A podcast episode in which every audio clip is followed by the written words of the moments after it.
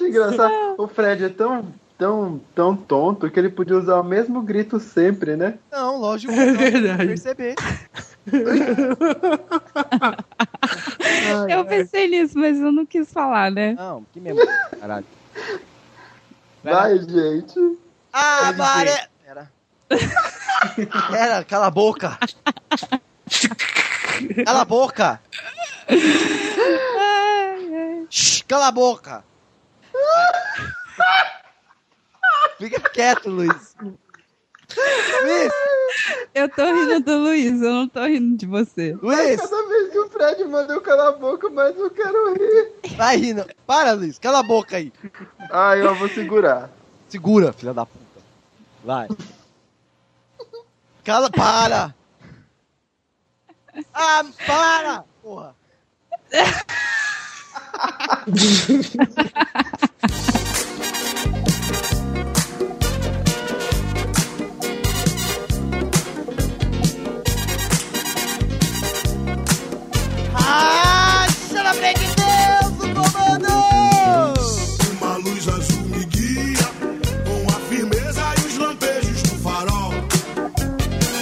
Amarelo geladeira no ar! Aqui quem vos fala é o rapaz que ainda tem saudades do útero, Fred Pereira, e hoje. Porra, foi essa, cara?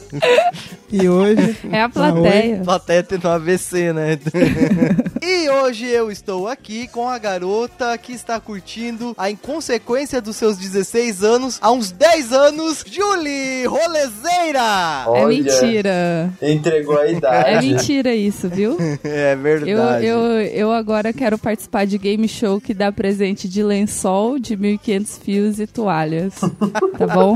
Podem me chamar. E hoje eu estou aqui também com o rapaz que de repente se viu tendo que arrumar um emprego, Luiz E Henrique. graças a Deus já consegui um de meio período. Eu tô querendo outro pra outro período, gente. Que é um ou dois adolescentes que me odeiam se tem mais de 2 bilhões de jovens adultos que me amam. Não há ninguém mais poderoso do que eu e o Justin Bieber agora fazendo sucesso. Sorry. Sorry. E hoje estou também com aquele que a gente vê visivelmente um amadurecimento sonoro nesse podcast, Rael Maia. Obrigado. Nossa, eu fiquei muito feliz com esse elogio aí. É tipo, nossa, como você bebe um leite muito bem, né? Fiquei satisfeitíssimo. Amador, Ok. tudo mérito meu. Tudo mérito meu. Rayan, já que você tá falando aí, já aproveita e explica pros nossos caros ouvintes, pro querido ouvinte, qual que é o episódio de hoje? Na verdade, o episódio de hoje é pra consagrar o Oscar de Leonardo DiCaprio, não é isso mesmo? Inclusive, a gente podia trocar toda essa pauta pra Ó, isso. mas o fala um, tema de- pouco, fa- fala um pouco do tema aí, hein? Só ganhou na velhice. Sim. Verdade. O tema de hoje é envelhecer, amadurecer. Não sei opinar. Não sei opinar. Mas o Oscar tem a ver, sim. Por exemplo, a Regina George fez o Garotas Meninas, Malvadas. mal, meninas malvadas. Então, ela ganhou o Oscar de melhor filme aí. A menina fez Garotas Viver, tipo, malhação, olha, o que, que o envelhecimento pode trazer. Aí, Luiz, você tem chance. Lógico, eu tô esperando meu Oscar, meu Grammy e meu troféu imprensa.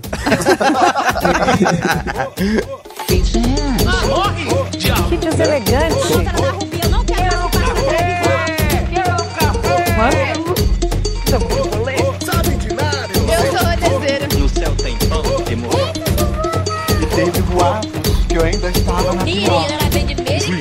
Gente, Juliana tá desmaiada. Amarelo geladeira.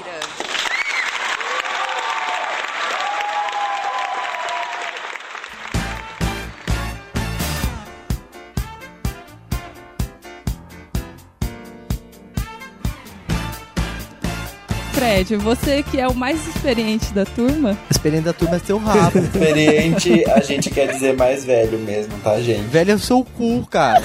Seu cu enrugado, fila da puta. pra você ter uma ideia, como a gente tá velho, hoje eu me vi forçada a malhar joelho, porque senão eu não ia aguentar fazer agachamento. tipo, você fez um treino pra poder fazer um treino. Sim, exatamente. Tive uma preparação pra poder fazer o exercício, entendeu? Gente, eu nunca malhei joelho. Como que Mas você vai chegar nessa. Espera! Só vou falar isso. Já passa isso pra mim, porque eu preciso por causa do meu acidente. Vou te mandar no o vídeo que eu achei, é maravilhoso. Treme tudo. Você fala, nunca mais vou fazer. Mas é muito bom. Você vê que a gente vai perdendo essa, essa resistência que a gente tinha, né? É o colágeno, né? Colágeno vai acabando. A cartilagem tá indo tudo embora. Como a gente já tá assim meio veinho, né? Veinho não, nós somos jovens adultos. Vamos deixar isso aqui bem claro, viu? Tirando o Fred, né? Que já tá na terceira idade. Na Exato. terceira idade, Luiz, na terceira idade tá o teu cu. O Fred é o mais velho, mas ele parece o mais novo. Primeiro porque ele é preto. Sim, a gente. Sim, sim. E, e graças a Deus eles não envelhecem, graças a essa melanina toda. E segundo que ele quer ser o gurizão de short. Mas ele é bem, ele é bem, como fala, Legal. ranzinza. Não sou. Frederico. Tenho não fa- provas, Luiz. Não, Não, faça tem, gente, Luiz Henrique. Não faça a gente contar o, o, o episódio do cigarro, não, Frederico. Não, não tem nada de cigarro, não. Um dos motivos pra brigar é que você, quando é criança, você fala: ah, isso vai parar aqui quando eu sou criança, vou ficar adulto. Não vai ter mais essas picuinhas. Vai ter. Quando eu tava na faculdade, eu percebi que eu podia ser preso e tal, e que terminando a faculdade. uma moça foi dar uma palestra sobre curso superior e tal, e te- fez uma piada, falou assim: tem gente que faz faculdade só pra ter cárcere privilegiado, né? Que quem tem curso superior tem cela especial. Deu pequeno Ryan lá. assim, né? O pequeno Ryan lá já abriu, já abriu uma, uma nuvenzinha na cabeça dele. Foi tipo isso. Era um medo que eu, que eu tinha até esses dias, porque eu morria de medo de ser esses dias, preso. por quê? O que, que você fez? Porque agora eu me formei, né? Agora eu tenho a sala privilegiada. Cara, que lógica, né? Que lógica. Agora eu me formei, agora eu posso roubar. Agora eu posso. tipo, tem lógica, né, velho? Sei lá, já que vai que eu sou, vou, sou preso por é, sem querer, assim, errado. Sem Sei lá, querer, né, gente? nossa. Ai, ai, nona. E nona também. Mas você vê, né? Ainda bem que o mundo é grande, cada um tem uma perspectiva, né? Uns fazem faculdade pra ter profissão e sei lá o quê. e outros pra ter sala especial e tudo mais. Por isso que o mundo é tão legal assim, cara. Pensa o Ryan sendo preso. Ó, eu tenho diploma. Por favor, eu só quero uma sala especial. Pode até me levar. Minha mãe vive me dizendo: vai trabalhar, vai trabalhar, vai trabalhar, vai trabalhar. Será que ela não percebe que eu não vou? Foi meio isso, assim, aí na faculdade que tem aquele baque, né, que você tem que estudar, o professor não te dá nada na mão mais. Enfim, tirar carteira, altos documentos, né, título de eleitor. Então foi, foi meio assim. Eu acho que essa é uma das piores fases, que você É, tem tirar que se documento. burocratizar. Tem que começar a ter documento, tem que começar a ter... Até hoje é uma bosta isso pra E mim. para homens tem que fazer a reservista. Tem que fazer a reservista, Isso, é. tem que fazer a reservista. Você tem que fazer o juramento à bandeira. Cara, é uma bosta. Vocês fizeram o juramento? Sim, inclusive Mas graças a Deus eu não tive que ficar pelado. Eu tive. Ah, eu tive. E é estranho, né? Porque você entra Muito. lá, o cara fala pra você, você fica num, num negócio que nem aquele negócio que você bota, sei lá, cavalo, tá ligado? Um do lado do outro Biombo. assim. É, fica no biombo assim. Cocheira. É cocheira, exatamente, né? Fica na cocheira. Chega um cara pra você sentado numa cadeirinha, daquelas cadeirinhas de, de rodinha, sabe? Porque geralmente é um, é um médico velho gordo que não consegue mais andar. E ele fica naquela, naquela rodinha que. E é, geralmente a rodinha tá quebrada. E ele fica rodando. Você fica, e você fica dentro daquela, daquele cocheiro. Você fica, que porra que tá acontecendo lá, cara? O que, que vai fazer na minha vez? E esse é o momento que todo mundo que tá. Eu, eu tenho certeza que vocês também pensaram isso. Você fica Você pensa, pensando. nem depilei hoje. Ai, gente, eu fiquei tão feliz que eu não passei por isso. Não, então, todo homem que fica lá nesse cocheiro fica pensando: o que, que eu vou falar pra eu não entrar nessa porra? Na hora que o cara chegou em mim, ele parou, olhou assim, baixa a calça. Falei, porra, assim, cara. Nossa, Nossa, nem um Você não, não deu nem um não oi. de- não oferecer nem um drink, né? nem demomete. E ele chegou, baixa a calça, levanta, a- levanta o pinto. né? Imagina, Nem com Viagra. não, não, Que isso? Meu gente, a gente tira o sarro agora, E ele fala mas assim, na hora é um, é um medo, É um trauma. gente. É o medo. Não, porque é, um- é muito esquisito. Ele fala assim pra você: tira a calça, levanta o pinto. Daí levanta com a mão ainda. Você teve que levantar Né? o pinto? Eu só, ele, eu daí só fala: mostrei. bota a mão na boca. Agora sopra. Pra ver se não tem cachumba, né? É pra, você, é pra você ver se a bola mexe. Tá ligado? Mas é, isso é Gente, eu verdade, acho que a não tá mexe. indo bem esse- por esse caminho essa pauta aí, né? Tá, vai, corta isso, vai, vai, vai, vai, corta a parte. Emoção e desafio sempre fizeram parte da sua vida e podem continuar fazendo.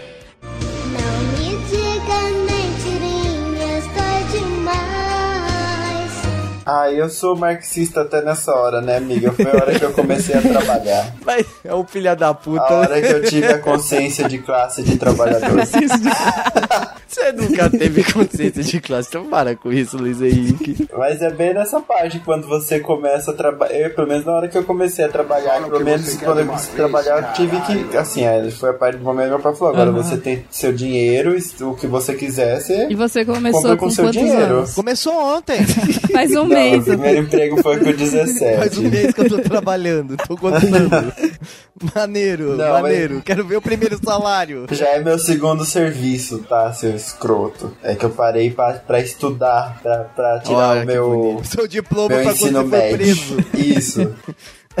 Mas foi que eu, quando eu comecei a trabalhar, eu comecei a trabalhar com 17. Eu comecei a trabalhar bem cedo, com 15 anos. É cedo, 15 anos? É, é. É É cedo. cedo. Eu É. comecei a trabalhar, eu comecei a trabalhar. É xenofobia? Como é que é o nome? Xenofobia. Quando, quando- não é xenofobia, eu errei. É quando a família que arranja um emprego, como é que é? é... Nossa. Nepotismo. Nepotismo, exatamente.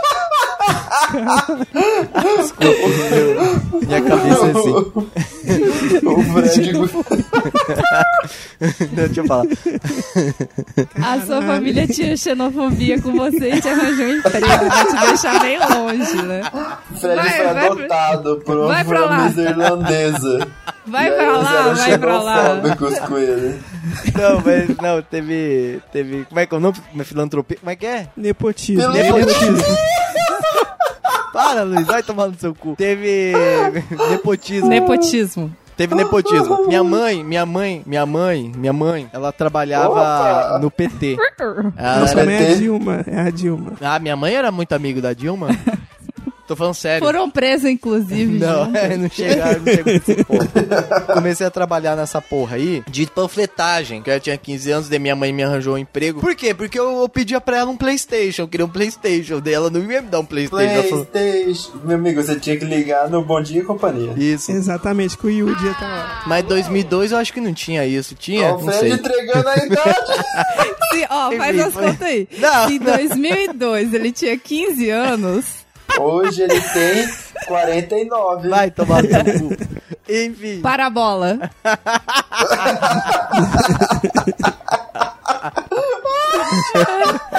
Caralho, vai ser difícil esse. Hoje, vai, hoje tá difícil, hein? Hoje Hoje, vai vai, ser- ser difícil. Então o que que aconteceu? Eu fui trabalhar nesse negócio aí de, de panfletagem, né? E foi a primeira vez que eu vi ganhar dinheiro, cara. Ganhar dinheiro mesmo, não é ganhar doisão pra você comprar. pra jogar Doisão. uma. Doisão pra jogar uma hora de, de Marvel vs. Cadillac Capcom. Dinossauro. Pra comprar Cadillac geladinho. dinossauro, caralho, isso. Comprar Pra geladinho. comprar geladinho e tomar tubaína no Tomar saquinho. tubaína no saquinho e comer esfirra, pão francês com paçoquinha. Não, isso é a primeira vez que eu ganhei dinheiro mesmo. Era um salário mínimo, o valor de 250 reais na época. Jura que era isso? E era isso o valor do salário. 2002 era isso. 2002 era 250 reais. Ou talvez. Mas já era Lula lá, não era? Não era, era É? pra ver quando Sei ele não. ia entrar. Ah, sei. tá. Daí, enfim, daí eu, eu ganhei, cara. Daí eu falei, caralho, o que, que eu vou fazer com esse dinheiro? Fiz a- as loucuras que eu devia ter feito. Comprei uma guitarra e comprei um Playstation pra mim. Deu tudo. Caralho, Com deu- isso? Não. Caralho! Um salário. Hoje um salário- não, isso- não, não, não. com isso ele pagou a 250 praia. hoje não dá nem pra nós comprar 10 pães. Não, mas- o, Fred, o Fred pagou a primeira a, a Não entrada, dá o resto ele dólar. parcelou na Casas Bahia. Não, eu comprei usado. No Não, carnê. eu pe- não, meu primeiro salário eu comprei uma guitarra e o segundo salário eu comprei um Playstation. Foi quando eu vi que eu, tipo, caralho, eu vou ter que trabalhar. Sabe quando você bate na cabeça? Eu terei que trabalhar, não vou ser mamata a minha vida inteira. Foi aí que eu me liguei que eu tinha que sugar meus pais o máximo que eu podia, tá ligado? Me liguei que eu tinha que trabalhar e eu tinha que fazer alguma coisa da minha vida e eu já tinha comprado uma guitarra, logo poderia ser um rockstar. Ah, sim. Não, não Demorou, teria como né? dar errado. Não Tinha. Nossa, o plano, Juliana, era perfeito. Tinha o negócio da MTV que você mandava Mas, vídeo. mas sabe qual que era o problema, Fred? Não tinha The Voice O naquela época. problema é que eu não sabia tocar guitarra. Esse era o problema. Mas você tinha uma banda de punk, então tava tudo certo. entendeu? exatamente, exatamente. Como é que foi quando você teve a sua transcendência? Sua transição. Transcendência. Transcendência eu tenho várias histórias. Como quando você, te- você fez sua transexualidade. Então não tá concluída ainda. Tá com uma bola só, né? Eu não vou poder fazer o exame lá no exército. Mas eu, eu acho que foi um pouco parecido com vocês, assim. Foi primeiramente o impacto da faculdade, já com a minha a primeira vez que eu entrei na faculdade, com 17 anos. Mas o, o primeiro o primeiro emprego que eu tive, o meu foi um pouco mais tarde, assim, do que de vocês. Eu tinha 20, 20, 21. Também foi o mesmo caso de xenofobia, nepotismo do Fred. É en- engraçado que a maioria- dos primeiros empregos é da família, que o meu também Sim. foi, foi pela família, assim. Trabalhei na empresa do meu tio, era tipo, faz tudo lá, sabe? Tipo, tira cópia, leva ali, não sei o que, não sei o que lá, leva rala, Você era, cliente. você era uma office girl. Tipo isso, só não tinha moto. Patinete. Já Fazia fizemos tudo a também. pé mesmo. Exatamente. Mas assim, pra mim foi bom, cara, porque te dá um, um senso mesmo, principalmente de financeiro, assim, porque você começa a ter o seu dinheiro, então você pelo menos pensa umas duas vezes no que, que você vai gastar, assim, a, a princípio. É Depois gra- você começa a fazer dívida. É É, engraçado tipo que isso. assim, é, o primeiro salário você torra assim, tipo, numa semana, sabe? Aí o outro você já pensa assim, não, vamos dar uma segurada aí. Mas o primeiro Aí salário. Depois de, um- depois de um tempo você fala assim, eu não pago 200 pau numa brusinha, mas nem nunca, eu vou ali num camelô comprar É, uma de agora 25. quando o dinheiro não é seu, você se joga no chão, né? Esperneia e tal. Mas é seu, você fala, não, eu vou comprar ali no. No brechó. Vou na Renner mesmo. Vou ali na C&A, vou fazer uma car... vou fazer ali um cartão da Riachuelo, que daí eu, co- eu compro, eu compro o que eu tenho que comprar, espero 5 anos caducar a dívida, daí eu faço outro cartão da Riachuelo. Olha, olha esse Fred. Meu Deus! Aí, inclu... aí Riachuelo não pode estar ouvindo isso. Ah, é. Inclusive, você fez isso, Fred. Fiz. Não fala Riachuelo, amigo, fala loja de departamento. O que quando crescer? O que é menina? Além dessa, dessa transição, né? O que mais marcou, assim, pra vocês? Quais foram as transformações mais perceptíveis, assim, nessa fase de transição pra vocês? A voz, que ela muda muito, cara. E os cabelos, Os cabelos, cara. Nossa, os cabelos começam a nascer nos, nos lugares que você não sabe direito aonde. E coça, e coça. é uma fase que você começa a virar um mutante, tá ligado? Ai, é horrível mesmo. É horrível, é uma bosta aí. Com os comentários, Ayan Maia. E você, Rayan? Pô, o meu foi as transes, né? Famosas transes ali e tal. Ai.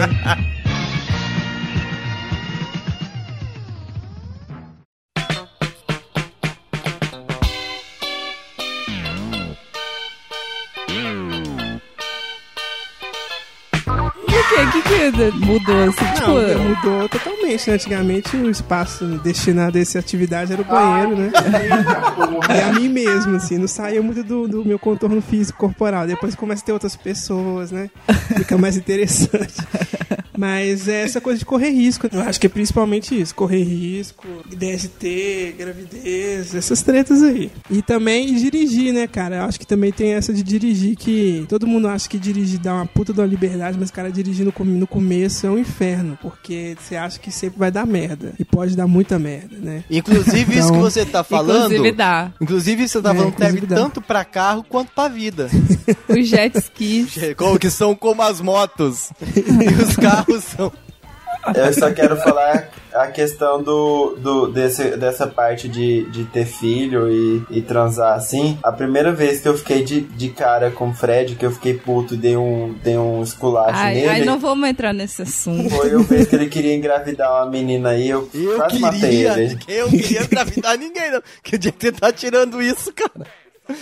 Nossa, eu quase que, que eu queria matar esse menino. A gente amadurece até uns 16 anos, daí pra frente, tudo se repete. Ah, cara, eu comecei a perceber que, tipo, as outras pessoas dependem de você, né? Tipo, olha, filhinho, você tem que terminar o produto pra entregar e, e aí começam as cobranças, assim, tipo, olha, você tinha que fazer o pedido do, da, da matéria-prima, pelo menos no meu primeiro trabalho era isso, Aham. sabe? Começa a ter umas coisas que, tipo, as coisas, se você não fizer o que você tem que fazer, tipo, vai dar problema e você vai atrasar a vida dos outros e Vai dar ruim e você, vai pode ser rodar.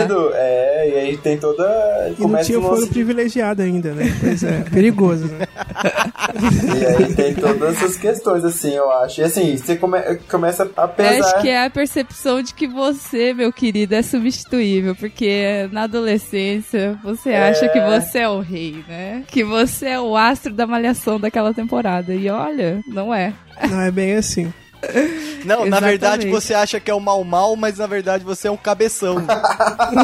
Bem isso. Eu acho que pra mim foram os, os ciclos sociais que eu Menstruais. frequentava. Também. Graças a Deus tá em dia. Graças a Deus. que eu frequentava, tipo, meus amigos, as pessoas que eu andava, mudou muito, assim, a transição da escola pra faculdade, praticamente ela renovou inteira, assim. Eu acho que como as coisas também que você consome, música, roupa, comida, os lugares que você frequenta, muda muito, assim. E muda muito rápido, porque quando eu entrei na faculdade até agora, é muito, muito diferente também. As pessoas que eu comecei na faculdade, que terminaram fa- e que esse ciclo da faculdade terminou, é muito diferente também. E isso causa uma treta foda, porque as pessoas acreditam que a amizade, ela é eterna, que você não pode desfazer os ciclos e tal, porque senão você é uma pessoa muito ingrata. Você é visto Ou você é como... uma pessoa muito má também. né? É, exatamente. As pessoas não, não encaram essa transição de amadurecimento de ideias também. Acho que elas não lidam muito bem, né, com isso. Eu não lido de vez em quando, acho que todo mundo não lida muito bem com isso. Você também. quer que as pessoas sejam de tal jeito. Ah, é meu amigo porque é desse jeito, nananana. E assim, cara, a pessoa pode mudar. E aí é de você se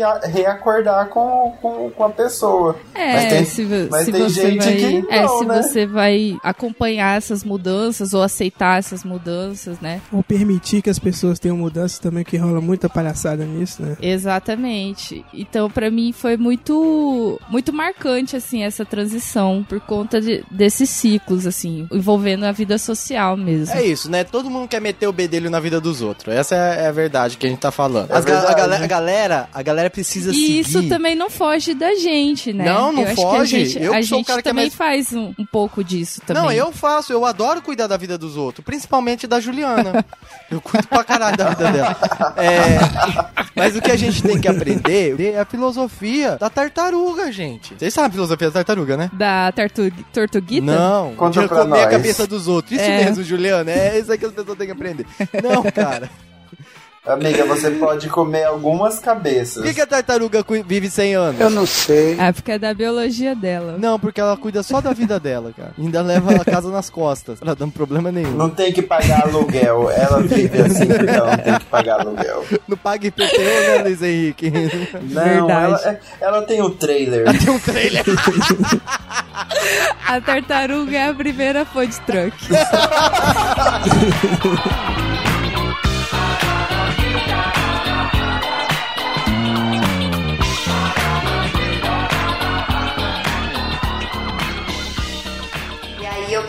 pô, vou então virar adulto e aí vou saber tudo isso. Vou saber me alimentar, vou saber fazer curativos e tomar remédios, não vou chorar.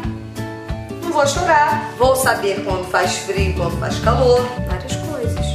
E aí eu virei adulto. E aí eu comecei a olhar os adultos. E eu falei, gente, não era nada disso.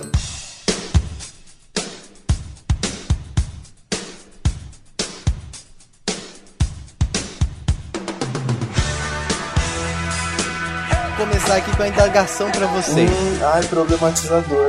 Isso. Sobre crescer, o que, que a gente pode pegar? A criança, ela brinca, né? O adulto, Uhum. ele trabalha. E o adolescente, o que, que ele faz? Bate punheta. Eu acho que o Bate adolescente hoje ele faz carão. Sim. Faz, faz selfie. Ele faz snap. O Faz adolescente hoje, Tamo ele, ele entra, ele continua fazendo o que, que os adolescentes antigamente faziam antes. Continua com a identidade falsa horrível, entrando no Fly, numa festa que toca Green Day. Que toca Blink 182 e no meio do nada toca Pitch. É, é isso que o adolescente faz. Querido ouvinte, pra quem não sabe, o Fly é uma casa de, de show aqui de Campo Grande. Sério, se a gente fosse, aí eu me senti mal naquela festa. Não por conta das pessoas, mas assim, de- a gente destoa, sabe? Não é pra nós mais. Não rola mais, assim. A não ser que você seja pedófilo, mas. Ô, Luiz, eu sei que você seja pedófilo. tá certo ele. Mas, Luiz, voltando ao que você acabou de falar ali, uma adolescência é tipo uma desculpa nova. Adolescência é um conceito novo, né, cara? Até um tempo atrás, antes mesmo da, da Idade Moderna, não se tinha essa ideia de adolescência. Até pra Idade Não. Moderna, ela é nova. Ali no final do século XIX. Vive mudando o tempo cronológico de adolescente, você já viu? Tipo, Sim. sempre sai pesquisa. Tipo, ah, adolescente até, até a minha época era até os 21. Aí adolescência é até os 20 hoje em dia. 20. Esses dias saiu uma pesquisa, não sei na onde, mas eu li, que adolescência é até os 25, cara. Tipo, a galera falando, assim, médicos e psicólogos. Eu, eu falei, uai. Eu acho que é, é até os 30, né? Não? Tomara, tomara. É, é, tá aumentando porque é uma questão do tipo. Adolescente, você virava um jovem adulto porque você conseguia um emprego e saía da casa dos seus pais. É, eu acho que e o. hoje em dia não tá saindo mais. Eu tá acho que ficando. o convívio, o meio social, acho que ele, ele muda também as características, né? De É. conceito, principalmente do que é a juventude e tal. E Como a gente falou naquele outro podcast, como a geração tem envelhecido e demorado a atingir a maturidade, né? Isso, é o episódio número 4. Três. 3. Três, Nosso três. episódio número 3. Ouve lá, gente. Ouve lá. É que eu, tipo, eu não gosto muito de, de maturidade, assim, a questão do conceito, mas. Eu gosto mais de maturidade mesmo. Eu gosto dos novinhos. É, não, maturidade no, no da sentido do, inconsequência. do conceito, gosto sim, sabe? Mas é entendi. porque a sociedade tá impondo isso mais, né, cara? A gente tá vivendo uma sociedade mais cara que antigamente você tinha um serviço de ensino médio e você conseguia manter uma casa. Hoje em dia já não tá rolando mais Mas isso. aí o que acontece é o seguinte, a adolescência, ela é um conceito Aham. puramente cultural, tem que entender É. isso? Ela não é, apesar de ter toda a relação, ou a desculpa, em relação à, à parte corpórea, na verdade ela é cultural, e tanto como a Juliana falou, hoje em dia diz que tá 25, não sei, eu, pelo que eu sabia era 20. Tá 25, tomara que um dia chegue a 40, que daí ia ficar... É... Eu ia poder falar que eu sou adolescente. É... Aí o Fred é super sagitariano. É, Quer sim. Mas, envelhecer sinceramente, eu acho que novo. todo mundo, todo mundo aqui é adolescente. Eu me sinto adolescente.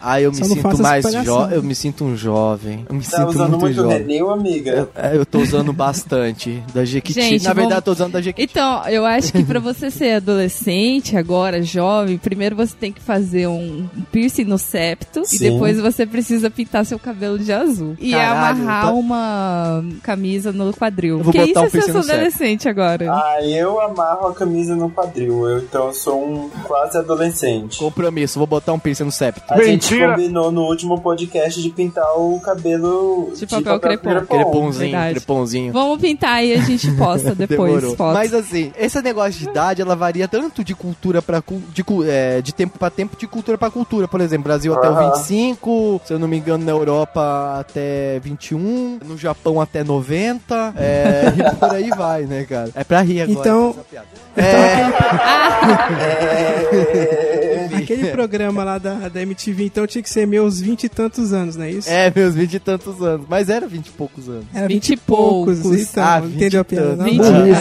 Vinte, e muitos anos.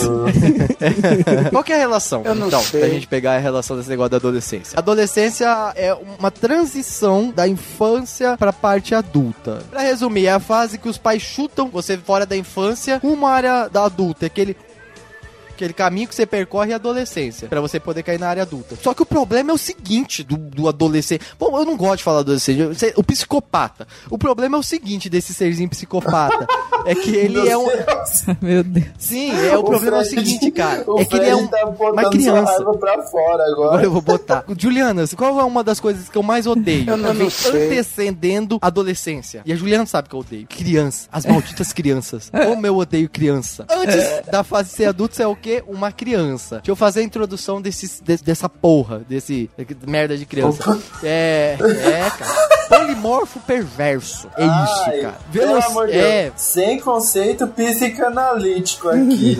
velocípede de capeta. Eu não, eu, não, eu não gosto muito de criança. Ninguém também, gosta. Mas eu. Mas é porque criança eu acho ela um pouco perversa mesmo, igual o Fred tá falando. Vocês Ai, gente. Eu É, acho ela, ela tem a ela tem a maldadezinha ali, sabe? Mas todo mundo encara, ah, é criança, é criança, é tudo filha da puta mesmo. Mas eu acho, por exemplo, a adolescência, ela é- eu acho que ela é um pouco pior porque é um momento de crise, né, cara? É- Não, mas é isso que é o você não sabe o que, que está acontecendo, né? Mas Aquela é pele isso. oleosa. É isso. As meninas sangram. Então, Enfim, então mas acho é que isso. a é por adolescência causa- tinha que ir até os 30, porque até outro dia eu não sabia o que que tava acontecendo. Não, é isso que eu tô falando. É por causa que aquele, o que que é um adolescente? O adolescente é uma, mal, uma merda de uma criança ainda, cara. Mas é uma criança que, você, que as pessoas olham pra ela e falam assim, mas você não pode fazer tal coisa. Isso, a Juliana falou isso. Exatamente. Mas, a criança. e- mas ele aí ele já é cobrado de uma maneira adulta, né? Por Exato. exemplo, Aham. a maioria já começou a trabalhar na adolescência, né? Então, o que a- seria algo totalmente adulto. E você já tem responsabilidade de, adultos, só que você não consegue ter a autonomia de um adulto. Você Mas passa você pode sair até tal hora, mas tal hora já tem que estar em casa. É. Não, você não vai gastar Eu nunca seu tive dinheiro todo problema. com isso. Ah, nossa, cara, eu sof- sofri muito com isso. Eu, Então- graças a Deus, nunca tive. Bom, se fosse pra jogar Playstation, eu podia voltar a hora que eu quisesse. Mas é só isso.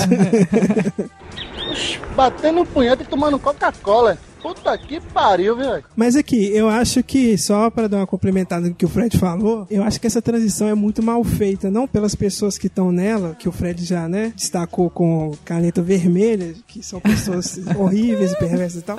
Serzinho Mas eu acho que os objetivos são toscos, porque se você pegar os filmes de adolescência, tipo American Pie, esses aí, o objetivo é dirigir, transar e comer fast food e comprar roupa na C&A. É meio isso, assim, trabalhar, é. obviamente, pra pagar Eu isso ainda acho que, tipo, os filmes do, do American Pie, ainda, aquilo ali é quando você tiver 18 anos, quando você ainda não. Você já não vai ser mais adolescente, entendeu? Não, não, não, pera lá, pera lá, pera É, tipo, lá. são promessas. Isso daí são, tipo, promessas e ideologias que, que as pessoas. que a sociedade vai impondo em você, É tipo, é, sabe? é tipo calouro, tá É. ligado? Calouro. Calouro entrando na faculdade, você olha aquela animação toda, assim, você fala, meu, coitado.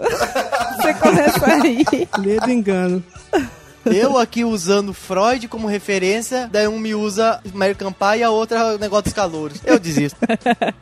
Aí você podia pegar uma- um, um, um teórico um pouco melhorzinho, né? É um da sociologia, né, Vygotsky por e acaso. Você foi no no, no, no, no, no, no, no, no, no, no, no, no, no que é mais dogmático. Não, eu não fui não, eu tô mentindo, você acha que eu vou ler Freud? Mas aqui, o que eu queria falar, só pra terminar minha, minha deixa, é que a gente não aprende a ter que lidar com os, tipo, com solidão, com falta de, de afeto. É tipo, você é meio jogado, você é meio que, ó, chegou 13 anos, bateu ali na tabelinha da idade, ó, agora a gente já não vai ficar te dando abraço, seus pais não vão ficar te dando carinho e tal, agora você vai se fuder. É que eu tô falando, o adolescente ainda é uma criança. Ele ainda é uma. Tá, tá certo, tá certo. Ele tem, ele tem mudanças cognitivas. Ele tem um momento dele ali que é o. Ele bate num rolê cognitivo que ele começa a. Ele começa a pensar, vamos colocar dessa maneira. Ele começa a ter raciocínio, então ele começa a ter um pensamento mais complexo, ele começa a ter, por exemplo, um, uma, acho uma- que o que mais ele se começa no, no adolescente, cara, você não pode mais fazer isso, você não é mais criança, você não pode fazer aquilo, você é mais Exatamente, é deveres, isso aí cara. que eu quero chegar. Eu acho que é mais deveres, tipo, a criança ainda tem aquela questão lúdica, tipo, ah, é, tem que brincar, tem sua hora de fazer tarefa, mas ó, vai brincar depois, não, não, não. Tipo, Ou pode morrer também o essa adolescente, tipo, já é aquela fase que você já começa a falar assim, ó, tem que estudar, porque você já tá, daqui a pouco você tem que fazer uma faculdade, e aí você tem que conseguir um emprego legal, e nananana, ah, não sonha com, não, não faz música porque isso não vai dar futuro, e acho que é mais isso do que, tipo, começar a pensar. Acho que pelo contrário, é a hora que você fala assim, que a, que a sociedade te põe que você já tem que pensar de uma outra forma. Então, o que eu quero propor aqui é o seguinte: vamos analisar uma situação. Vamos analisar uma situação. Infância, adolescência, fase adulta, né? Vamos supor o seguinte: o que, que você faz na infância? Na infância, você pode fazer o que você quiser. Você pode mijar nos outros, você pode quebrar as coisas. E ninguém vai falar nada. Vai falar, ah, é criança. Vai ter sempre aquela tia, ah, é criança, deixa fazer. É criança, normal. A porra da criança, ela tem privilégios. Que ela pode quebrar as coisas, pode bater no amiguinho, pode cagar na calça. crianças, então. velho. Crianças, vamos reconhecer seus privilégios. Exatamente, cara, o Ryan previu o que eu fui falar. Ele previu, filha da puta. E ele. É isso- mesmo, a criança tem privilégio, de repente. ah, Virou uma porra de um adolescente. Bateu 13 anos, cresceu o piu-piu, cresceu o cabelo, a voz ficou esquisita. Todo mundo começa a cobrar ele. E até antes, ele não era cobrado de nada. Ele podia fazer o que ele quisesse. Ele podia tocar fogo na casa que nem ia dar nada. E de repente ele se vê num momento que ele é cobrado pelas suas atitudes, ele é cobrado uma posição, ele é cobrado várias coisas. Um exemplo disso é criança. Se é que você pegar uma criança e falar, ô, ô Pedrinho, escova o dente hoje de manhã. Ele vai escovar o dente dele. Uma merda, mas vai. Amanhã, ele não vai escovar o dente. Você vai ter que pegar ele na mão, Pedrinho, escova o dente. No outro dia, vai ter que pegar na mão, Pedrinho, escova o dente. E na adolescência, se tem uma ideia que o adolescente já não precisa mais fazer isso. E o pior é que precisa, sabe? O que é mais comum, inclusive, você ouvir pais falando, é, porra, já falei 30 vezes. Gente, o adolescente tem que falar 100 vezes. Ele ainda é, de certa forma, uma criança. Ele tá em transformação, entende? Ele... E eu acho que é,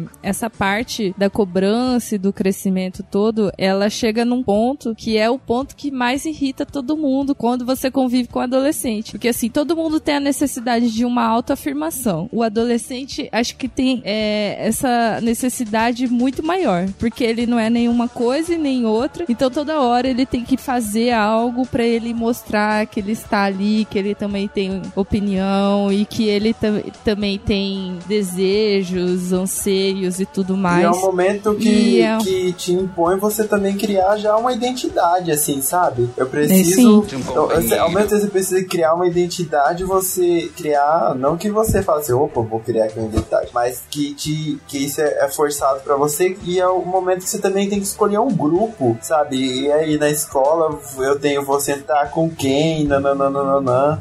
E aí que E eu acho os que grupos é- mais esquisitos, né? Aí que a pessoa, sei lá, começa a usar um boné em cima de uma touca, né? Tipo. é, eu, tô- e eu digo isso porque eu já vi isso, tá ligado? Você já usou, Fred, pode falar. É, ele já usou, ele fica aí falando que já viu. Ele viu no espelho, porque ele já usou.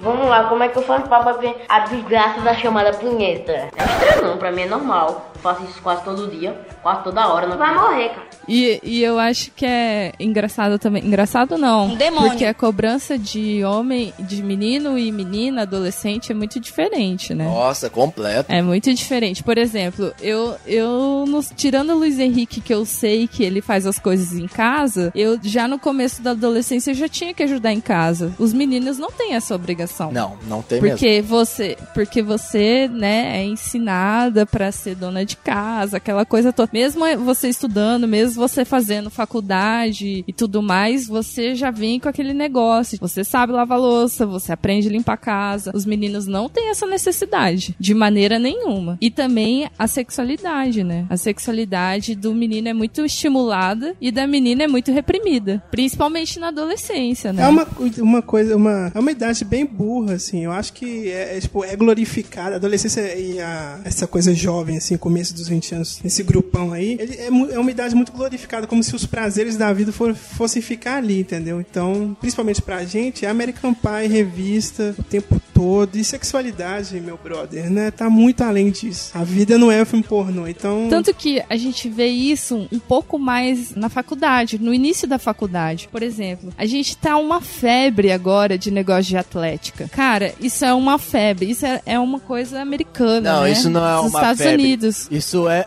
Não, isso não é uma febre, isso é uma dengue, cara. Isso é uma dengue. E isso, isso torna, isso é uma coisa tão adolescente, isso que o, é tão isso que o Ryan falou, né, cara? É como se o, a faculdade ainda fosse a extensão do ensino médio, né, Porque cara? assim, é algo que é prometido pra você, entendeu? Você, você tá lá sua, você tá no, no, no ensino médio e tá, e, e você tá assistindo esses filmes, até os filmes mais bobinhos, assim, sabe? É, tão prometendo pra você, uhul, vai terminar o ensino médio, vai ser festa todo dia, e um nananã, cerveja, barril de cerveja, sexo, nananã. E, cara, Atlética é tipo assim, cara, é, pelo menos... eu- eu Atlética é na- a personificação de- dessas coisas. Não tinha isso. Nada contra, mas- faculdade, eu não tenho contra assim. isso. Se fosse o barril de cerveja, até gostaria. Mas geralmente é a porra de um barril velho, que eles botam um monte de coisa ruim lá. Botam as bebidas É. muito loucas. Ó, você, jovem, que está nos ouvindo agora, tome cuidado com essas Não bebidinhas, bebe viu? bebida de atlética, gente. Não, pode beber sim, você vai dar muito piti, mas vai, pode beber, pode beber. Eu reclamo, mas eu bebo Olha, até hoje. assim, ó, bebe, mas saiba das consequências, tá bom, queridinho? Vou vender sua alma. Mas...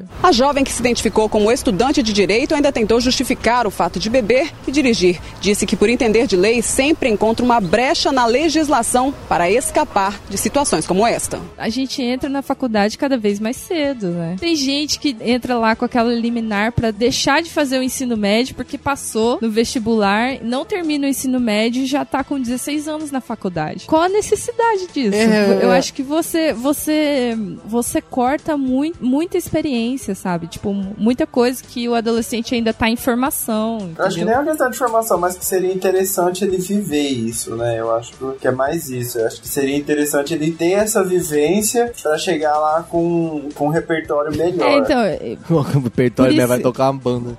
O... Por isso que eu acho que, tipo, essa. A faculdade, ela tem sido a extensão do ensino médio. As festas, todo esse lance de atlética, essa coisa de open bar e não sei o que, não sei o que. É muito, fica muito no imaginário mesmo. Tipo, isso que é faculdade, cara. Isso aí que é faculdade. A adolescência, ela, ela, é, ela é um momento da roupa, roupintura. Da ruptura. Por que, que eu tô tentando usar umas palavras que eu não sei? Adolescência é o momento em que você faz. Você faz essa quebra com a família. Eu acho que é bem isso que a Juliana entrou no ponto. Você tem uma quebra com a família e você não tá mais junto daquele ambiente, você tá num novo ambiente que é um ambiente do mundo. E o mundo é filha É da o puta. momento que a faculdade tá ensinando assim, olha filhinho, você não vai mais passar quatro horas só estudando, você vai passar tipo oito horas, aí vai- você vai levar coisa pra fazer em casa, porque quando você estiver trabalhando, é isso que vai acontecer com você. Isso que eu tô falando antecede a faculdade. É, mas aí vai preparando, mas assim... Mas eu acho Exatamente. que nessa transição, assim, só interrompendo vocês dois, nessa transição de adolescência para o mundo jovem, incluindo a faculdade, igual o Fred está falando, existe a ruptura com a família e também existe a ruptura de idealizações. Idealizações de filosofias, de, de ideias mesmo, que ideologias que você levava. Na né? verdade, eu não, mesmo não, não- levei uma porrada Na verdade, não, na faculdade. Não, não é uma ruptura com ideologias. É uma complexidade das ideologias. Como você pegar o final lá do filme do Divertidamente, que eles tiram aquela mesinha lá pequenininha com alguns botões e botam uma mesa gigante com um bilhão de botão. Sim. É isso que acontece. sim. A pessoa, ela tem essa ruptura e ela tudo se torna um pouco mais complexo e tem a busca por identidade. E ele aprende, ele, ele a- a- a- o adolescente ele aprende a criticar. Ele tem essa questão da busca por uma identidade. E esse adolescente nessa busca por identidade, ele acaba descobrindo algo que muita gente confunde com problema de autoestima e não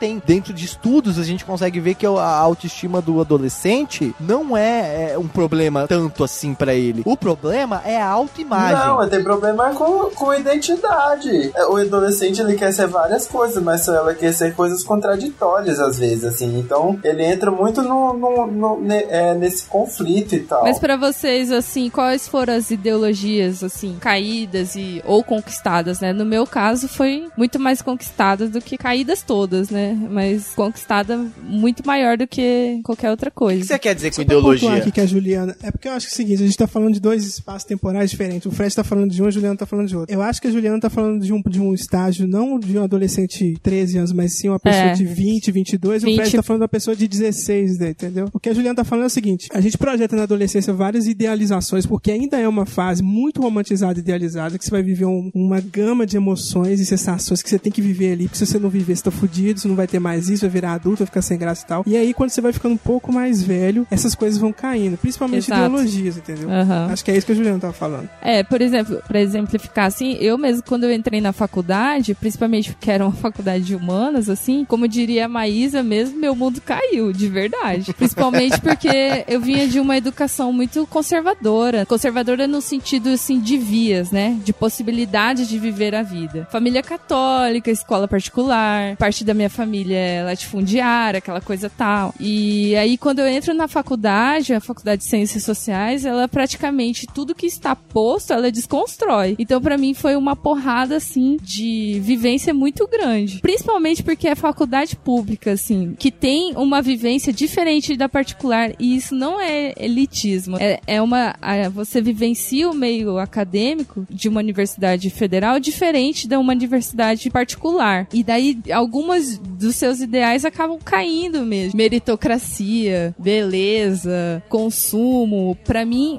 o mais crucial foi o feminismo. Foi uma coisa que dividiu o meu mundo, assim, foi o, o feminismo. É- Era nesse sentido que eu tava falando, entendeu? Eu acho que, eu acho que, tipo, além das ideologias, é essa, essa coisa que a gente vai perdendo da adolescência, que assim, eu posso fazer tudo, posso fazer o que eu quero, que eu vou ser, vou ter essa pele maravilhosa, vou ser bonitinho pra sempre, mas não é assim, cara. Você começa a perceber que assim, e você, você envelhece, você, acho que o adolescente não tem muito esse, essa, essa questão é, interiorizada nele, que assim, que ele vai envelhecer, sabe? Ele acha que a adolescência vai durar pra sempre. E eu acho que na, na faculdade o que a ideologia que mais caiu pra mim, que, que quebrou assim, que eu falei, porra, é, existe mesmo e tal. E aí eu comecei a ver, tipo, isso no meu serviço, porque eu trabalhava ao mesmo tempo que eu estudava. Foi questão de classe mesmo, que existe burguesia, classe trabalhadora, e o, o marxismo que, assim, eu não conhecia porra nenhuma e fez sentido, sabe? Rolou uma identificação,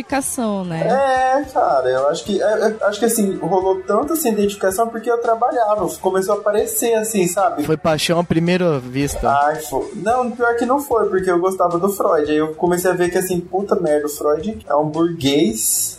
Tem gente que trata as coisas literalmente como se a gente vivesse ainda no, no, no século passado, mas beleza, sei lá, né? E pra você, Fred, qual, qual foi, assim, a sua queda ou retomada ideológica? A queda do Fred foi que ele caiu do skate e apareceu no punk rock. Não, não foi, não foi isso não, não foi isso não. Eu fui skatista punk. Não, primeiro eu fui skatista, depois eu fui punk. E hoje você é ranzinza. Ai, tomar no teu cu. Quando eu tinha 16 anos, eu fiz, eu pesava 114 quilos. Aí eu fiz um regime e emagreci pra 82 e tal. E, e isso foi um ano. E foi lindo. Só que depois eu engordei, engordei muito mais. E aí, até hoje eu tento, achando que eu sou um jovem ainda, né? Com muita, muitas mitoses pra fazer. E aí, mas não é a mesma coisa, entendeu? Então eu acho que isso também. É, o metabolismo como a gente- desacelera.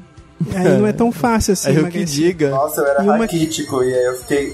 Eu era gordo, criança, fiquei raquítico na adolescência e engordei de novo. ficar raquítico porque fica o dia inteiro na punheta. É verdade. Pra mim, ao contrário do Luiz, uma coisa que caiu foi justamente o marxismo. Caiu assim, caiu, caiu, meu. Eu já fui militante e tudo mais. E quando eu cheguei mais nessa fase adulta, assim, não que eu tenha me deixado de ser uma pessoa de esquerda e Bolsomito. tal, mas desacreditei muito, assim. Caiu Daí mesmo. foi pro pessoal. Eu já fui do pessoal, já saí dele. né? Ai, tá, tá expulso do podcast. Vai. Acho que o, que o Marx tem grandes contribuições, mas assim, você não, Não, com certeza. também acho que você não pode pegar ele e, e, assim como pessoas fazem com Freud, jogar na sociedade de hoje em dia. Você tem que fazer uma leitura pensando no, no, no que, que, que, que dá pra você usar hoje em dia. Mas que eu acho que tem, mas eu acho que tem que ter revolução, tem que ter revolução.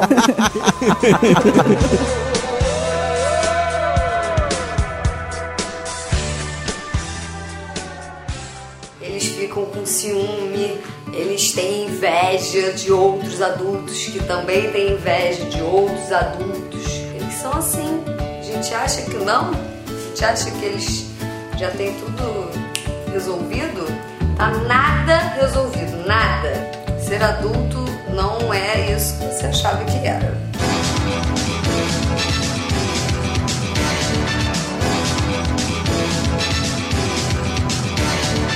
Gente vai falar sobre situação financeira, emprego, desemprego e desespero. Caralho, eu vou, aqui- caralho, eu vou botar muita música do negócio do Jornal Nacional, velho. No Globo Conta Corrente. Plantão, a gente- plantão. Caralho. Fala aí do Bovespa. Então, Na Nasdaq. O dólar tá em quanto hoje? De, o, O dólar, dólar tá, tá- em alta de 3,8%. Tá em dois salários A mínimos. Nasdaq tá em alta de 1,7%. Ó, só uma dica aí verdadeira, hein? Tesouro direto tá valendo mais que poupança, hein? Ah, Anotem. investe cabeça O de que é tesouro boi. direto, gente? Comprar Ai, dívida tesouro, comprar né, dívida, isso. Isso. Uhum. Você, empresta, você empresta dinheiro pro governo. Porque o Isso. governo tá fudido mesmo, né? Se o governo tá pedindo dinheiro emprestado pra mim, Tipo puta assim, merda. você, você compra um título, tipo, ele fica guardado lá igual, igual poupança e eles te pagam com juros, entendeu? Mano, no dia que o governo pedir dinheiro emprestado pra mim, eu sei que tá na hora de eu sair fora, velho. Eu sei, pô, É, agora isso fudeu. sempre Agora- existiu. Agora fudeu. Agora, pra mim, agora fudeu. Agora fudeu de A vez. gente já começou a falar do tema já, que o Luiz falou que ele foi obrigado né, a trabalhar com 17 anos. E eu queria saber de vocês Obrigado. como que foi a experiência dentro do emprego, mas não a experiência só de ganhar dinheiro, mas a experiência tipo de lugar. Qual que é o lugar de vocês na sociedade depois que começaram a ganhar dinheiro e começaram a trabalhar, as relações dentro do emprego? Consultório Como é de que foi pra você, psiquiatra. Consultório de Eu- psiquiatra.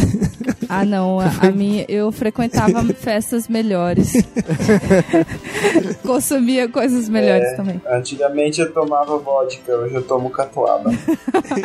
É tipo isso Hoje eu mesmo. tomo no cu, cara. Hoje é essa minha situação financeira. Mas eu adoro tomar catuaba. Eu aprendi a, a, a degustar essa bebida maravilhosa em que você gasta muito pouco. É, realmente. Mas- Mas, mas, mas eu- tem a ver com a, né, esse negócio, porque eu acho que é bem que o que o Ryan tava falando. Eu não lembro, sei lá quem tava falando. Às vezes ninguém falou e eu pensei que alguém falou. Que era o seguinte, cara. Quando você tem um começo no seu dinheiro, você pega o dinheirinho E toma siroque. Toma, é, tipo, vou pegar, vou comprar uma coisa boa, vou não sei o que. Mano, depois de um tempo, você compra do pior do pior que tem lá. Você não vai por mais, você vai por preço. Eu jamais. Ah, eu vou- jamais. Ah, o cabelo tá de 5 mil, né, minha querida? Como é que Sim. O salário tá aqui, ó. A minha lua é em touro, jamais gosto de coisa barrela. Amiga. Amiga. Aqui, aqui, ó, muito- eu sou muito chique. Se eu não tenho, eu não vou, entendeu? É assim o negócio. Vou na casa da Juliana. Ela não compra. Skol pra comprar Itaipava, que é mais barato. Para, Juliana. Vai Tomar no cu. Amiga. É porque eu não gosto de Skol. Ah, agora Essa é verdade. papo. É que nem um Eu amigo prefiro, meu. eu Não, não. prefiro a Antártica. É que nem um amigo meu. Amigo meu veio com um papo ele fala assim: Você fala, porra, cara, tu tá tomando. Pô, você tá tomando glacial. Porra, melhor cerveja, cara. Ô, depois que eu experimentei, melhor que Heineken, não sei o que. Claro, a Nossa. cerveja custa dois centavos, é melhor que qualquer coisa mesmo. É essa porra. boa, é boa, cara. E não dá, e não dá ressaca. É, mas é, xixi, mas né, dá cara? uma caganeira no outro dia, uma porra dessa. Mas catuaba diz que dá e nunca. E já me deu. Mas é até é porque assim, a catuaba ela é usada até em coisas xamânicas, então é uma limpeza corporal que ela tá fazendo. A hora que seu corpo tá limpo, não dá mais. Você só- é só alegria. Tá limpa, aham, Mas- tá limpa. Sei lá, me contrata aí alguma empresa de catuaba pra eu fazer propaganda. Tirar aquela foto, você tá sabe, com aquela foto de catuaba? com as fotos de catuaba selvagem. Mas é isso que eu tinha que falar da situação financeira, que eu tomo catuaba. Todo mundo. Ah, tá. Não, mas eu tô dizendo assim.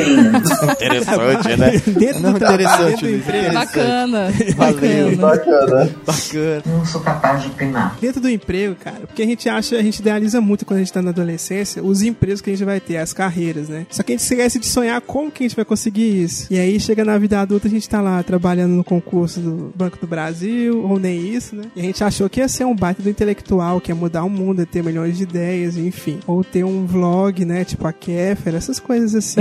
Ou ter um Eu queria podcast. saber de vocês. Eu queria saber Ah, de eu, vocês. eu acho o que, vocês eu idealizaram acho nisso aí. que, que faz parte, assim, tipo, como, como qualquer coisa, quando você tá em fase de crescimento, eu acho que sonhar não custa nada, né? Como já diria a música. Mas assim, que a gente acaba, a gente acaba se lascando mesmo, como você disse, né? Se lascando É, assim, muito. porque existe um sacrifício, né? Um sacrifício daquilo que você sonhou, né? De repente você se vê obrigado a aceitar o emprego que tem ali, porque você precisa de dinheiro, você precisa conseguir sua autonomia, mesmo que aquele, aquele emprego não seja o emprego dos sonhos, né? E, É. Sim. você se, se vê obrigado a, a encarar essa situação. E isso traz um, amadurec, um amadurecimento, no, um crescimento, né? Tipo, você vê que as coisas. Como a gente já tinha dito no, no outro podcast, né, cara? A gente acha que a gente tem o controle da vida, né? Absolutamente o controle da vida. E a gente cresce e vê que as coisas não funcionam assim, né? Uma experiência própria, tipo, o meu primeiro trabalho, tipo, no começo eu até gostava, via que, sei lá, vou, vou fazer isso, vou fazer aquilo, que na verdade não era algo, tipo, uma faculdade que eu queria fazer. Eu comecei a fazer administração e vi que não era a minha. Mas eu também entrei meio de gaiato também na psicologia. Só que, cara, essa questão, pra mim hoje em dia, assim, o, o- no meu atual trabalho, eu gosto muito do que eu tô fazendo.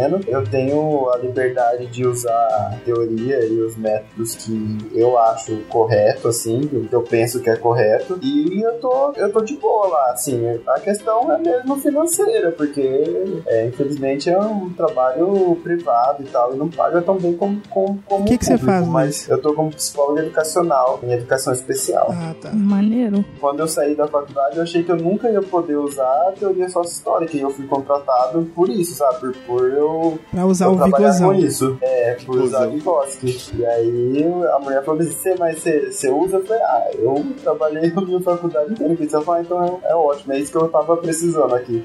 É nóis. Bonde Tem dos coisas que eu né? queria. Eu queria estar fazendo outras coisas da minha vida, mas assim, você acaba aceitando isso porque é o que tem. E assim, sei lá, vamos tirar o- algo bom da- da- dessa experiência que a gente tem. Acho que tem gente no, em situações piores que a minha. Ah, É, tem gente que não tem emprego, né? É. E tem Tipo gente eu. que tem subemprego. Exatamente. É pior ainda. Também. Eu lembro de um subemprego. Na verdade, todos meus empregos foram subemprego. Eu lembro de um subemprego que eu tive. Eu acho que foi um dos primeiros, assim, de carteira assinada, essas coisas todas aí. Eu trabalhava e fechou. Graças a Deus fechou. Mas eu acho que foi tanta praga minha. Um que é da Odonto. Que é isso. Você falava pra mim que você gostava porque você roubava todos os chocolates. Roubava, lá, roubava, roubava chocolate, roubava bala, roubava ovo de Páscoa, panetone, suco, cerveja e picanha. Era tudo que a gente levava de lá. Será que eu posso falar isso? Olha, eu tô brincando, Sabe- viu? Adorei, adorei, Fred. É você burlando o capitalismo e fazendo com que eles tenham, que o capitalismo tenha menos valia. Parabéns. Mas eu tava num papo exatamente esses tempos com a Nayahara. A Nayahara, cara ouvinte, vocês ainda vão conhecer ela futuramente. Ela tava tendo um papo com ela sobre isso, cara. Isso, de certa forma, é ação direta. Você tá pegando, de certa forma, o seu salário estão te roubando de volta. Você tá valorizando o seu trabalho. Exato. tá E eu, eu, eu recebendo- entrei lá, deixa eu contar. Eu entrei lá, eu entrei lá, eu entrei, eu era todo aquele negócio de ideiazinha. Ah, mais valia, revolução, capitalista. E entrei naquele negócio e tipo, tô, ninguém tem uma ideia dessa, né? Todo mundo pensa, vou trabalhar, vou ganhar dinheiro e se eu for muito bem, eu vou fazer o quê? Vou subir de cargo. E todo mundo vai nessa ideia, né? Eu já fui tipo, ah, vou ganhar meu dinheiro aqui, tacar foda-se, foda-se. E cheguei lá nesse negócio e já fui pegando os esquemas e já fui começando a conversar com os caras. Eu podia ter abrido, olha, eu podia ter abrido um sindicato. Depois eu fiquei pensando nisso. É, eu fiquei conversando com a galera, falei, cara, Ô, Vocês Frederico, conhecem? O Fred perdeu, ele- perdeu a oportunidade de ser o novo Lula. Né? É, puta merda. Começou como empacotador, tá- olha tá só, rico cara. Hoje em dia. Tá Sei lá, eu acho que a gente podia ir, podia modernizar, né? Podia decepar um pedaço da orelha, talvez. Não, por favor. Aí é muito Van Gogh. Tira um pedaço do pinto, Fred. O judeu Faz já faz fimose. isso. Deus já faz isso. Minha mãe me amava tanto quando eu era pequeno e agora ela quer que eu trabalhe. Mas aqui, Fred, o que, que você, você trabalha hoje? Como é que Trabalho, é? só- eu sou o host de um podcast. Ah, tá. Saquei. Arrasou. O melhor emprego do Fred foi numa, num bar onde ele fez uma festa e no final pegou um taco e queria bater nas pessoas. Não, guarda, esse, guarda essa história aí pra nossa lá de, de bebedeira. Essa aí vai ser boa, moleque. Mas enfim, enfim, é, é, eu tô estragando a pauta. Vai, continue. Não, não, tranquilo. É uma coisa muito treta dessa idade, dessa, dessa fase nossa, que a gente começa a perceber que nosso lugar na sociedade depende muito do nosso emprego, né? Tá vendo? Isso, eu acho isso muito escroto, cara. Eu acho Cara, vou falar com você. O Ryan, ele come... o Ryan ele não fala muito. Mas na hora que ele começa a falar, dá vontade de desligar o microfone e deixar, tá ligado? Tipo, deixa. deixa que Mas você é... não deixa. É hora... Desculpa. Não, Eu queria saber como é que foi isso pra vocês, entendeu? Vocês não estão comprando a minha ideia, pô. Eu tô aqui tentando, dando uma de Freud aqui, pô, balançando, já botei até melancia na cabeça e tal. Eu queria saber. Eu queria saber como é que é isso, cara, porque depende muito do seu apreço na sociedade, se as pessoas vão gostar de você e vão ter credibilidade, você vai, vai ter credibilidade com as pessoas pelo que você trabalha, entendeu? Você chega e fala assim, sou bolsista da UFMG e tal, então você, porra, você manja pra caralho e tal. Mas você fala que sou, ah, eu trabalho de caixa no supermercado, então não vai ser a mesma coisa, entendeu? É aquilo que a gente, a gente tinha falado em algum outro podcast, eu não lembro. É o valor que se dá a cada emprego, né? Tipo, Isso. tipo como a- o status di- diferencia. É o, o valor de que é do- dos empregos que a Globo quer que sejam mais valorizados. Advogado e médico são os que eles mais adoram. É, tanto, ta- isso passa, inclusive, no- no momento que você vai escolher a sua profissão, sua faculdade, né? Que existe um alvoroço, assim, na sua família se você resolve fazer artes, por exemplo. Ou vai música. sair, Música. ou vai sair Nossa. gente lá da puta que pariu falando assim, por que, que você não faz direito? Qual que é o problema? Por que você não tenta medicina, né? Tipo, a, Tá fácil, gente, né? a gente já vê essa desvalorização de certos empregos já na, na escolha da própria profissão, curso, né? próprio curso e tal. Isso traz uma carga pra você, porque eu já ouvi muitas vezes de amigos até que, por exemplo, que se nada desse certo, talvez ele ia procurar um emprego no shopping, porque talvez pra pessoas isso seja um certo Humilhante. humilhante trabalhar no shopping. Uhum. Por que que é humilhante trabalhar de vendedor no shopping? Qual é o problema, E por que, que a vida da pessoa que trabalha de vendedor no shopping é menor do que a pessoa que faz outra coisa? É, Tem mais exatamente. só- glamour, eu- né? E, Eu só não queria trabalhar no shopping porque tem que trabalhar sábado, domingo e feriado. e, Posso- e posso- isso a, a gente faz isso, né? Eu já fiz várias É? vezes Sim, isso. Posso me inscrever entendeu? pra poder fazer uma fala? Claro, né, Fred? Deixa de ser bobo. Tem um minuto. Abre, abre uma CI, Ai, abre CI. que eu tô nervoso. Ai, eu já trabalhei no emprego mais odiado do mundo. Telemarketing. Telemarketing, telemarketing. Nossa, tretíssimo, É. né? Eu era aquela pessoa que ligava pra irritar a pessoa pra pessoa comprar. Porque não tinha como, cara, pra pessoa comprar um negócio que ela não precisa. Puta, é pior, né, cara? Cara, não tem como você fazer uma pessoa. e Olá. ela não precisa mesmo, né? Normalmente não você não precisa. precisa, né, cara? A pessoa, eu vendia cursos à distância. Gente, ó, pelo amor de Deus, o que eu vendia. Olha o você- Senai aí, cheio Olha- de curso Não, de graça. Não, nem o Senai. Olha o YouTube aí. Olha os tutorial tudo aí, cara. Os tutorial ainda Pior, tem vídeo. O Não tinha vídeo o que eu vendia. Não tinha vídeo. No YouTube não te dá um certificado, que é o mais importante pra você colocar no Verdade. seu. E que é uma bosta. Você faz um curso bosta pra ter 30 horas. Mas tá no Que currículo. É verdade. é e isso bosta.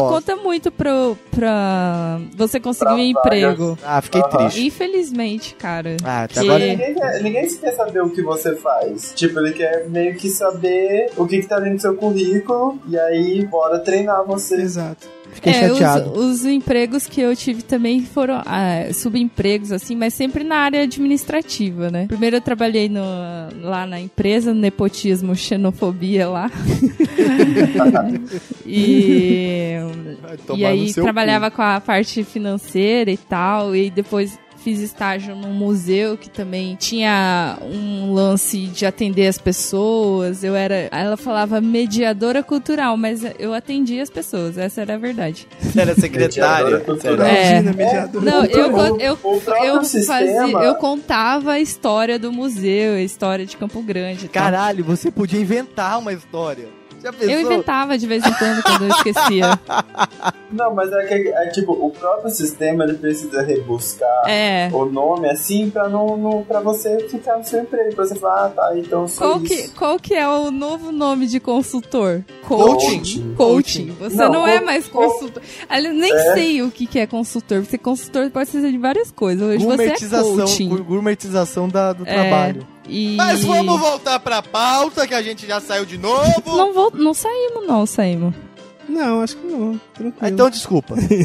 Mas é isso, tipo, sei lá, a gente acaba inventando um monte de. acaba inventando é, emprego também que nem, nem seria tão necessário assim, cara, porque o sistema pede, entendeu? Sim. Agora a valorização, da, pelo menos no, aqui em Campo Grande, Mato Grosso do Sul, hoje pela Globo, é TI. TI? Você tá TI? falando que não precisa de TI? Não, não tô falando que não precisa, mas assim. Nós é, temos ouvintes de da valorização- TI, Luiz Henrique. Você tá falando isso pro carro pro ouvinte que ele não pode ser TI? Não, oh meu Deus do céu, criatura. A valorização desse, de- é, de- de- desse emprego, entendeu? Tipo, até, te- tá até tempos atrás, tipo, era engenheiro, cara. Engenheiro tava em alta, porque tava construindo casa Verdade. aí. Agora tá todo mundo na crise, né? É. Vai, tá todo mundo trabalhando na MRV. Agora Acho que tem, tão cara. caindo. Agora Isso é tem. verdade. Também Porque tem, né? assim, se um sistema cai, hoje como tudo, como tudo é informatizado, é computadorizado, cara, se o sistema cai, a empresa para. Então precisa de TI. Só que assim, é uma valorização, porque vai chegar uma hora que vai estar tão rebuscado isso que não vai ser mais necessário, entendeu?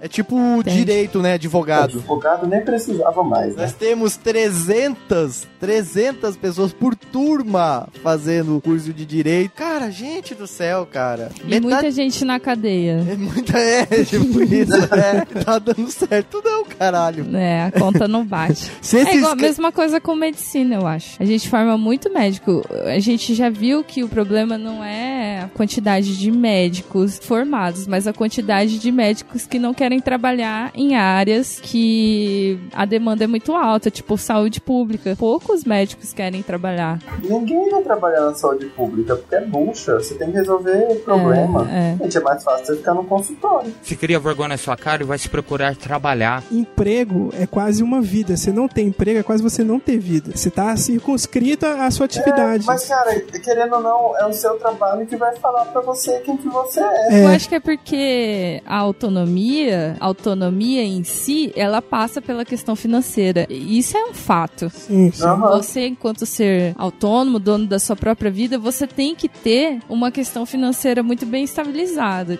Não muito bem estabilizada, ou previamente estabilizada, né? Porque senão você não. Exatamente como o Ryan falando, você, você não tem uma vida, né? E você tem que se justificar a todo momento que você vai fazer, ou o que pode- você vai consumir, porque você, Você não é dono pessoa- da, da- do seu dinheiro. Sim, você pode ser a pessoa mais bem resolvida do mundo, assim, sabe? Mas se você. A primeira, uma das primeiras coisas que as pessoas perguntam pra você é: ai, tá bem assim, a situação financeira, tá conseguindo pagar todas as suas contas, tá, tá indo bem? Tipo, não pergunta se você tá bem, pergunta se você tá dando conta de pagar suas contas, entendeu? Uhum. E não fica É. importunando a vida dos outros. Eu já mas- escutei de parente, por exemplo, que dignidade era ter emprego. E não necessariamente é isso, mas já escutei. Bem forte. Eu, eu acho que é porque essa, esse lance de digni- dignidade é ter emprego, eu acho que vem um pouco disso, né? De você. A sua situação financeira, ela, dita o quanto de liberdade e o quanto de, de autonomia sobre as seu, suas escolhas você vai ter. E essa transição de, de adolescente para jovem adulto, ela bate muito forte, né? Porque, por exemplo, quem estuda em, em faculdade pública, por exemplo, a maioria dos cursos são integral. Como que você vai trabalhar fazendo fazendo, fazendo faculdade. E aí vem também a cobrança familiar, né? Tipo, pô, mas aí você só estuda, cara. Você não faz mais É. nada. Arranja um emprego, entendeu? Como se estudar fosse a coisa mais simples do mundo. Sim. Você não tem nem o que falar, porque o que, que você vai Até falar, essa cara? questão de trabalhos e que você tem que, vamos dizer assim, você tem um trabalho intelectual mais maior do que um trabalho prático. As pessoas acham que você não trabalha. Exatamente. Tipo, já, assim, por, ma- assim eu, eu- existe uma contradição muito grande no meu trabalho que, assim, qualquer coisa que acontece dentro da escola, geralmente vem me chamar, sabe? Ah, não, Luiz, por favor, precisa resolver um problema com o aluno X, nananana. Aí, tipo, você vai lá e, e- e trabalha com o aluno, ou trabalha a situação, e aí as pessoas falam assim, ah, ah você só conversou com ele, aham, só conversei com ele. Como se eu não tivesse, tipo, tendo que pensar num monte de coisa que eu tivesse que fazer com o aluno, ter o maior cuidado do que falar pra ele. É foda, as pessoas acham que, tipo, é um trabalho simples, porque você só conversou. Eu, a- eu acho que essa parte da, da autonomia e independência financeira, ela vem muito de encontro, por exemplo, de conflitos com os familiares, né? Com os pais, no caso, né? É. Sim. Porque eu acho que acho que todo mundo que ainda depende dos pais ou dependeram até o momento da vida vai vai entender isso, né, cara, que vai ter uma hora que você vai ser cobrado a se posicionar financeiramente e às vezes você não tá preparado, tipo, não tá preparado nem não é nem questão tipo é, psicológica nada, mas é uma questão tipo, cara, não tem trampo, não tem o que você fazer. Por exemplo, um- esse é um momento, né? Tipo, a gente atravessa meio que uma crise de empregos, assim, que a procura é muito, muito maior do que a oferta. E aí, o que, que você faz, né? cara? Sim, exatamente. Chora. Tanto que é, não tem Chora. no verdade, telemarketing. é cara. verdade. E telemarketing é um lugar que sempre contratava, Sim. a todo momento. Mas até hoje contrata bastante, só que é, um, é o que eles chamam de emprego rotativo, né? É, É. é isso, Ninguém né, Rayan, que fala, ninguém- né, essa palavra. Sim, sim, sim. Emprego É. rotativo, ou seja, porque não é pra pessoa um realmente que ficar. ninguém aguenta. Ninguém aguenta. Exatamente, cara. mas, mas é, é, é, é um, um pouco emprego intencional. Mas é eu intencional, acho que- é intencional. E eu acho que também, tipo, por exemplo, o Fred era um telemarketing ativo, ele tinha que vender. A partir do momento que o Fred não começou a vender bem, eles automaticamente despediram. Tipo, você não serve mais. Mas é porque, Foda-se, tipo, ge- entendeu? Geralmente, é, geralmente assim. assim, é, mas, ge- mas geralmente é assim, porque Desculpa, assim, Fred. ele vai começar num, num ritmo, ele vai ter um Exato, pico, e aí ele vai exatamente. começar a decair. Aí chama alguém que vai Que ter vai um estar gás, vai ter um novo, é, exatamente. E aí vai fazendo, porque, mas assim, as pessoas que se mantêm, é, né, os, os telemarketings é, que não são ativos, são os receptivos, cara, é um trabalho enlouquecedor, tipo, ninguém aguenta ficar muito tempo no serviço desse, porque você fica, acaba ficando louco, porque as pessoas só, li, só ligam pra você pra reclamar, ou você liga pra, pra Oi ou pra outra coisa pra falar, ah, obrigado, olha, tá ótimo o meu serviço aqui de internet, tá maravilhoso, só tô ligando pra você pra dizer que assim, parabéns. Não, porque assim, Teve um cara. teve um cara que a gente trabalhava lá que ele chamou o cara de burro no meio da Falou, falou, faz isso, isso, aquilo, burro. Falou E assim é, é o, é- é o mais de boa, cara. Porque tem situação que você quer matar o atendente. Vocês tipo, lembram? Vocês lembram aquele, aquele. Acho que foi da Clara, não foi? Da Vivo? Que o, o que o cara mandou a conta do celular escrito assim, chorão, Aham. pro cliente, o- tipo assim, no senhor chorão, não sei o que lá. O- o- mas então, o cara chamou o outro de burro. Eu briguei já lá, mas eu não. Mas por que você tá rindo assim? E assim?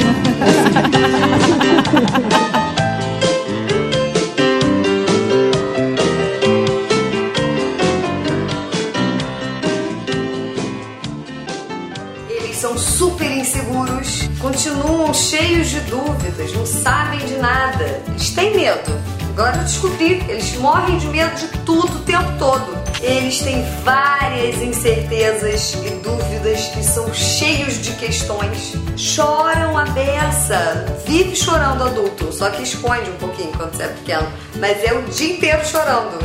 Mentira, o dia inteiro não. Só à noite antes de dormir.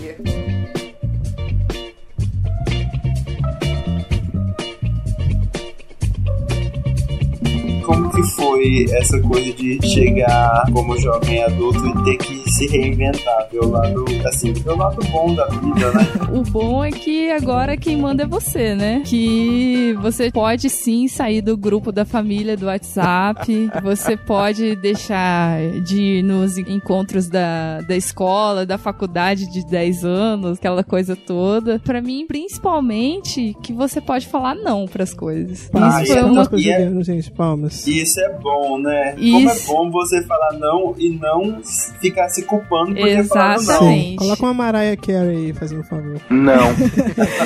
E isso eu aprendi, cara, faz pouco tempo, assim. Eu posso falar não, porque eu tenho a propriedade da minha vida. E Sim. eu acho que isso você conquista muito quando você já tá na parte de amadurecer mesmo. Porque quando você é adolescente, como a gente disse, né, você precisa se autoafirmar, né? Então, às vezes, se autoafirmar é fazer parte de algo que você não gosta tanto. Ou de ter amigos, ou de fazer parte de grupos e tal. Ou fazer coisas que você nem gosta tanto, mas porque você precisa ser aceito. E aí, quando você cresce, você entende que foda-se. Que agora é você e você. E até aquela questão, tipo assim, ah, eu vou fazer agora algo que eu não quero, mas que o grupo quer fazer pra na hora que eu quiser fazer uma coisa, eles irem e me acompanharem. E geralmente isso não acontece. Aí você fica tipo, ai, É. porra, não. Você tem que falar assim, cara, eu não quero participar desse grupo e vou fazer o que eu quero. Eu não sou o grupo que fazer o que eu quero. sou obrigada. É, eu sou É, mas, nada. mas acho que é porque você não tem muito essa noção, né? Quando você é mais novo, né, cara? Você quer ser inserido de qualquer maneira, assim, né? E inserir também. Inserir muito. Sim, inserir muito, inserir muito. Né? Inserir De muito. várias É. formas. Às vezes não insere, às vezes a gente só simula. Mas tá bom, pode ser também.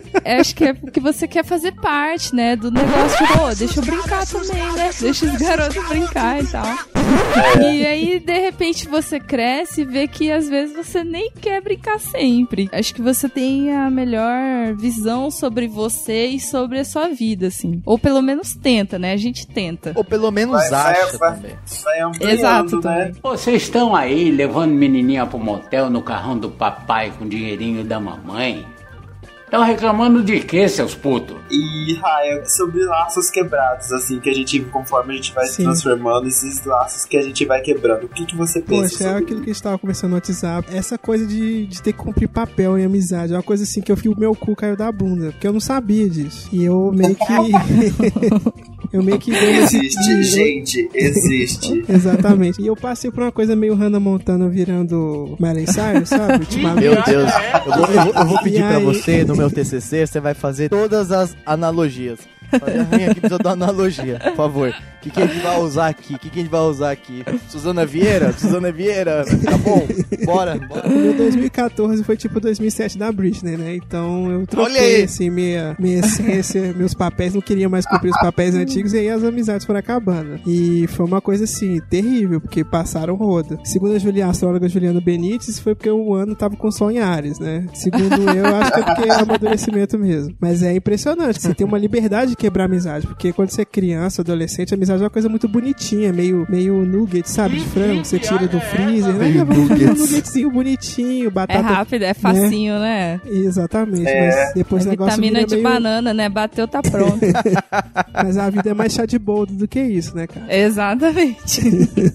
Então os laços quebrados foi isso, foi uma revolução maravilhosa, porque hoje eu tô muito mais feliz do que eu era. Eu Eu, acho sou que muito porque- defensor da fase adulta. Fase adulta é muito melhor, cara. Sinceramente, mesmo com as tretas de Também emprego. acho. Fase Também é muito acho. melhor que adolescência e infância. É. Eu acho que, acho que é Não, porque eu a gente, a gente tem aquela idealização de amizade, né? Que os seus amigos ainda vão continuar sendo os mesmos, né? Não tem aquelas juras de amizade e tal. É. Então, gente, isso daí é, é esquisito, né? Porque eu, eu tenho amizades desde o pré. Sim, mas são, pesso- são pessoas Sim, mas que, nem tipo... todos, né, Fred? Não, graças a É. Deus. Mas desde o pré eu, Eu já também não tenho amigos, eu tenho amigos de infância Mas também, desde mas o pré assim. eu já não. Gostava deles. É, você tem em virgem, né, Fred? Você é sempre É. uma pessoa que não gosta de ninguém, né? Eu gosto.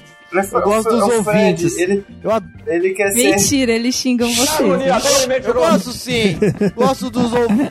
Querido ouvinte, Juliana é Ele só quer mentirosa. pegar vocês. Desculpa, atrapalhei, desculpa. Ah, você só tá atrapalhando, né, Fred? Acontece, eu não sei. Eu não sei o que eu falar, eu falo com merda. E, amigo, amigo, então vou fazer a pergunta agora pra você aqui na, Ai, na pera, nossa tô nervoso. viva, assim, sabe?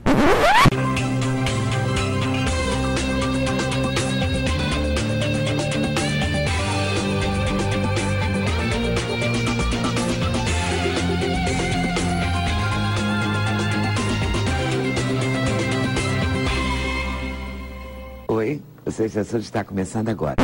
Transformações de desejo, assim. Você queria ser um cantor punk. Como que foi isso pra você? Você tem que continuar punk só no coração. Foi desilusão. Punk no coração. Caralho. E daí o máximo que você conseguiu foi ser podcaster, hein, Fred?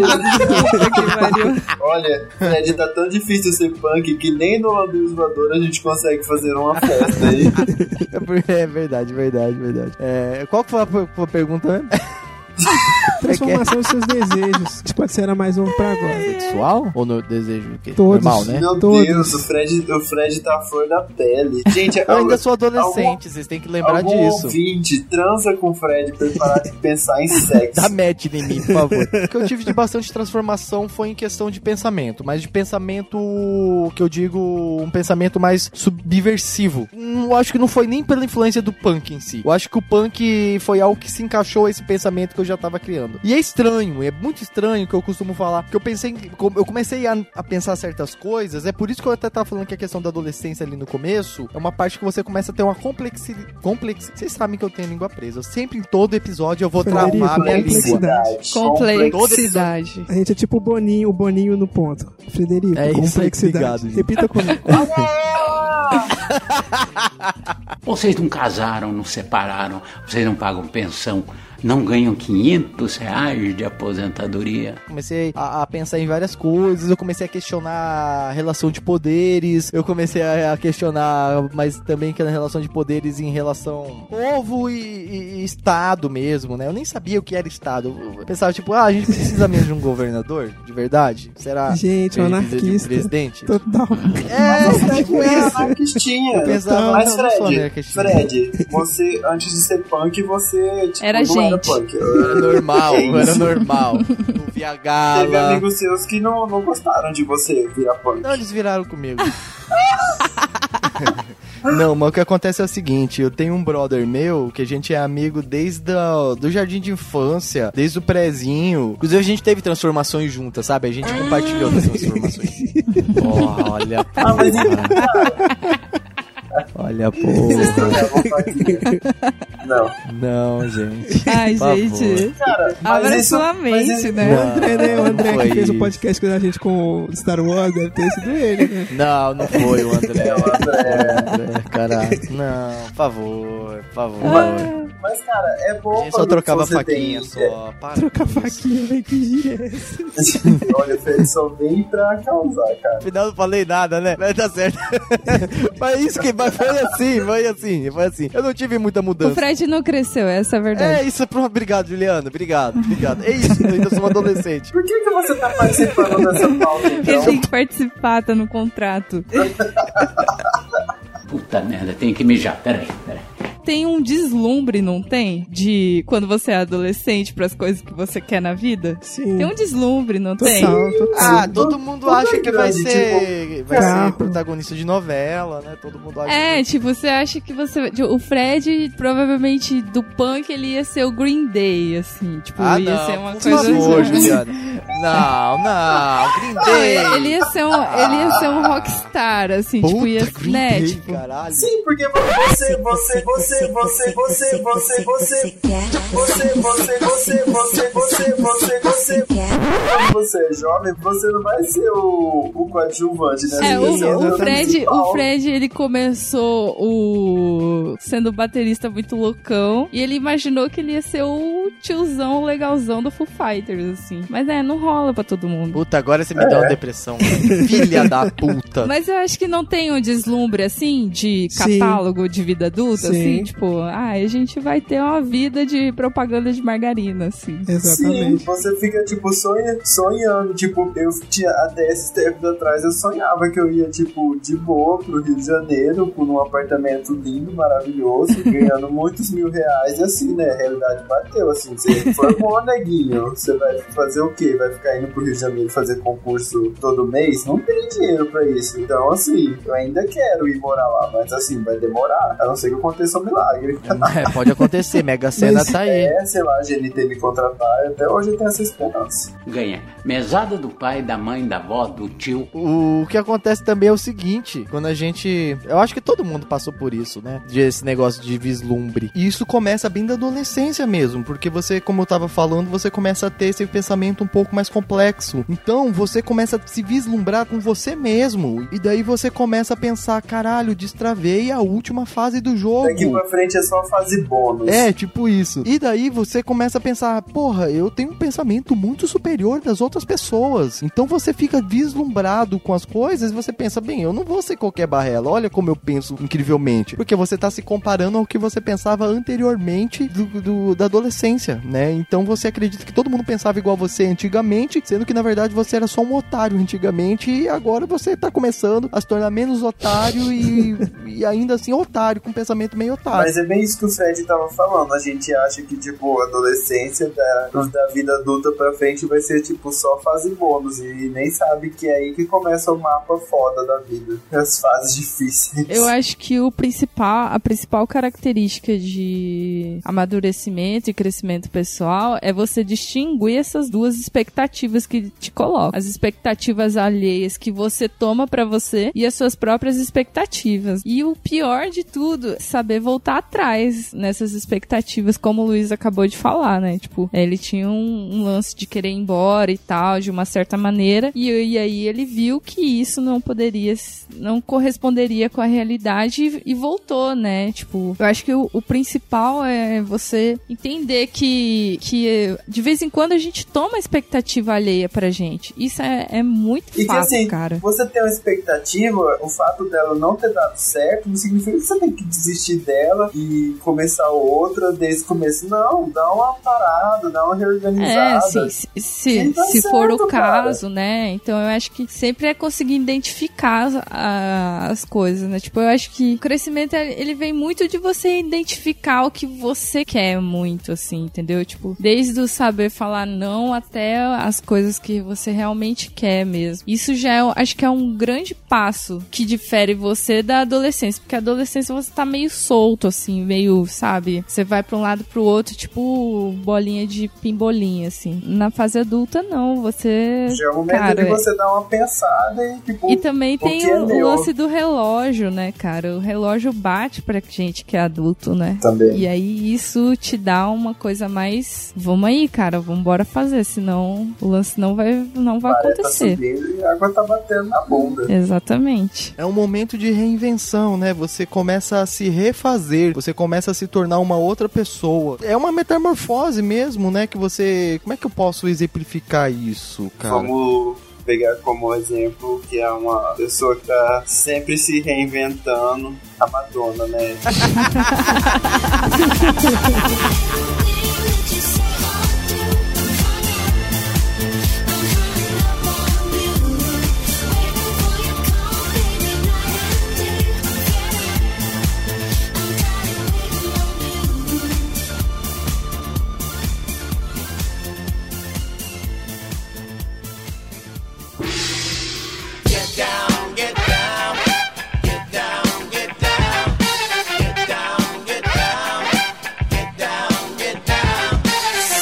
Certo, galera, vamos à leitura dos e-mails dos nossos ouvintes. Só lembrando pra vocês que se você quiser nos encontrar, pode procurar nas nossas redes sociais, lá no Facebook, que é Amarelo Geladeira, no Instagram, que é Amarelo Geladeira, no Twitter, que é Amarelo Geladeira, sem o i, ou mandando também seu e-mail pra gente no contato amarelogeladeira.com.br e visitando o nosso site, que é o amarelogeladeira.com.br Ou você pode procurar no Google Amarelo Geladeira Podcast, que daí você já encontra a gente.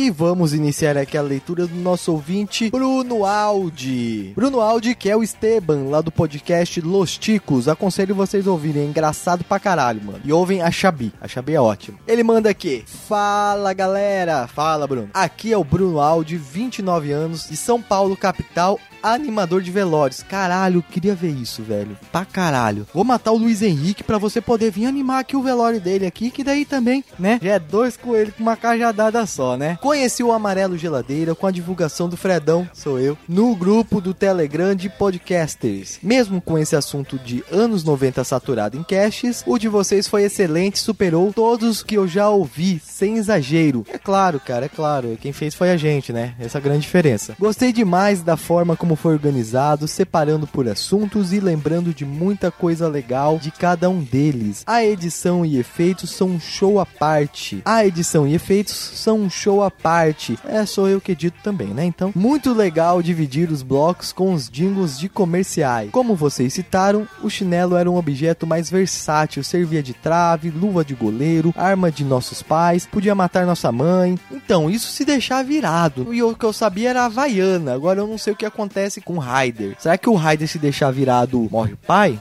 Eu não sei. Faz o teste aí, ouvintes. Daí você manda um e-mail falando quem morreu foi sua mãe ou se quem morreu foi seu pai, tá bom?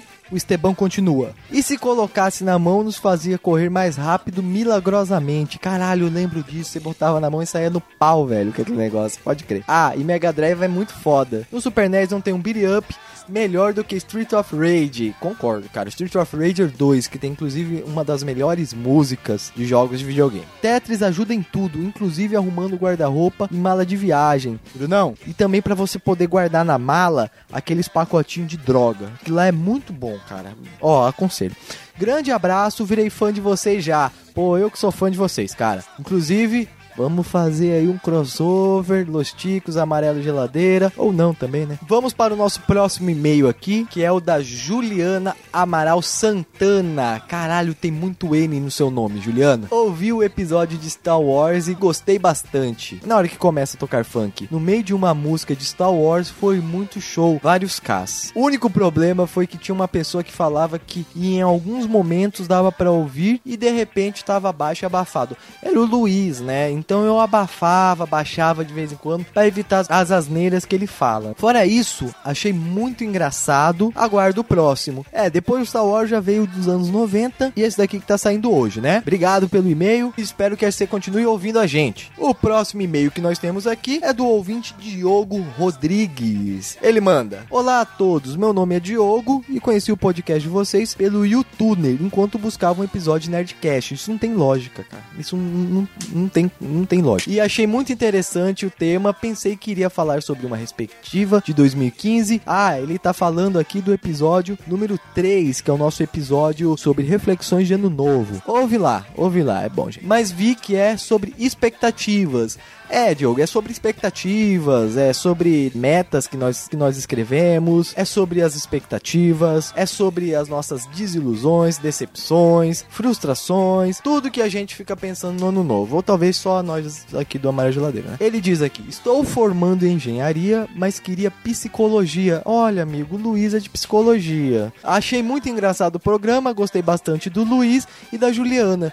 Rapaz, o Luiz não tá nesse episódio aí de expectativa, desse episódio aí de ano novo. Isso que indica que você deve ter ouvido outros episódios, né? Mas faz o seguinte, manda aí o feedback dos outros episódios também, tá? Jogo, valeuzão aí pra você. O nosso próximo e-mail é do Fábio Murakami, 35 anos, Nagano, Japão. Olha só, ouvinte internacional. Tamo ficando importante. O Murakami, pra quem é da área da podosfera, já deve ter ouvido falar. Ele é tipo a pessoa que vai te dar o aval do seu podcast. Se o seu podcast não receber um e-mail do Murakami, bem, seu podcast não é lá tão importante. Brincadeira. Ele manda aqui pra gente. Olá, pessoal da Maré Geladeira. Depois de fazer a maratona, estou aqui para passar as minhas impressões sobre o seu trabalho. Eita. Moro no Japão há 17 anos e escuto podcast desde 2011 e daí pra frente faço maratonas de todos os podcasts. Caralho, todos, velho. Eita porra. E de uns tempo pra cá queria ajudar a mídia e claro que ajudar a quem faz essa bagaça. Independente do assunto ou tema abordado. Posso parecer agressivo agressivo e babaca nas minhas críticas. Ah, que que é isso? Para, Murakami.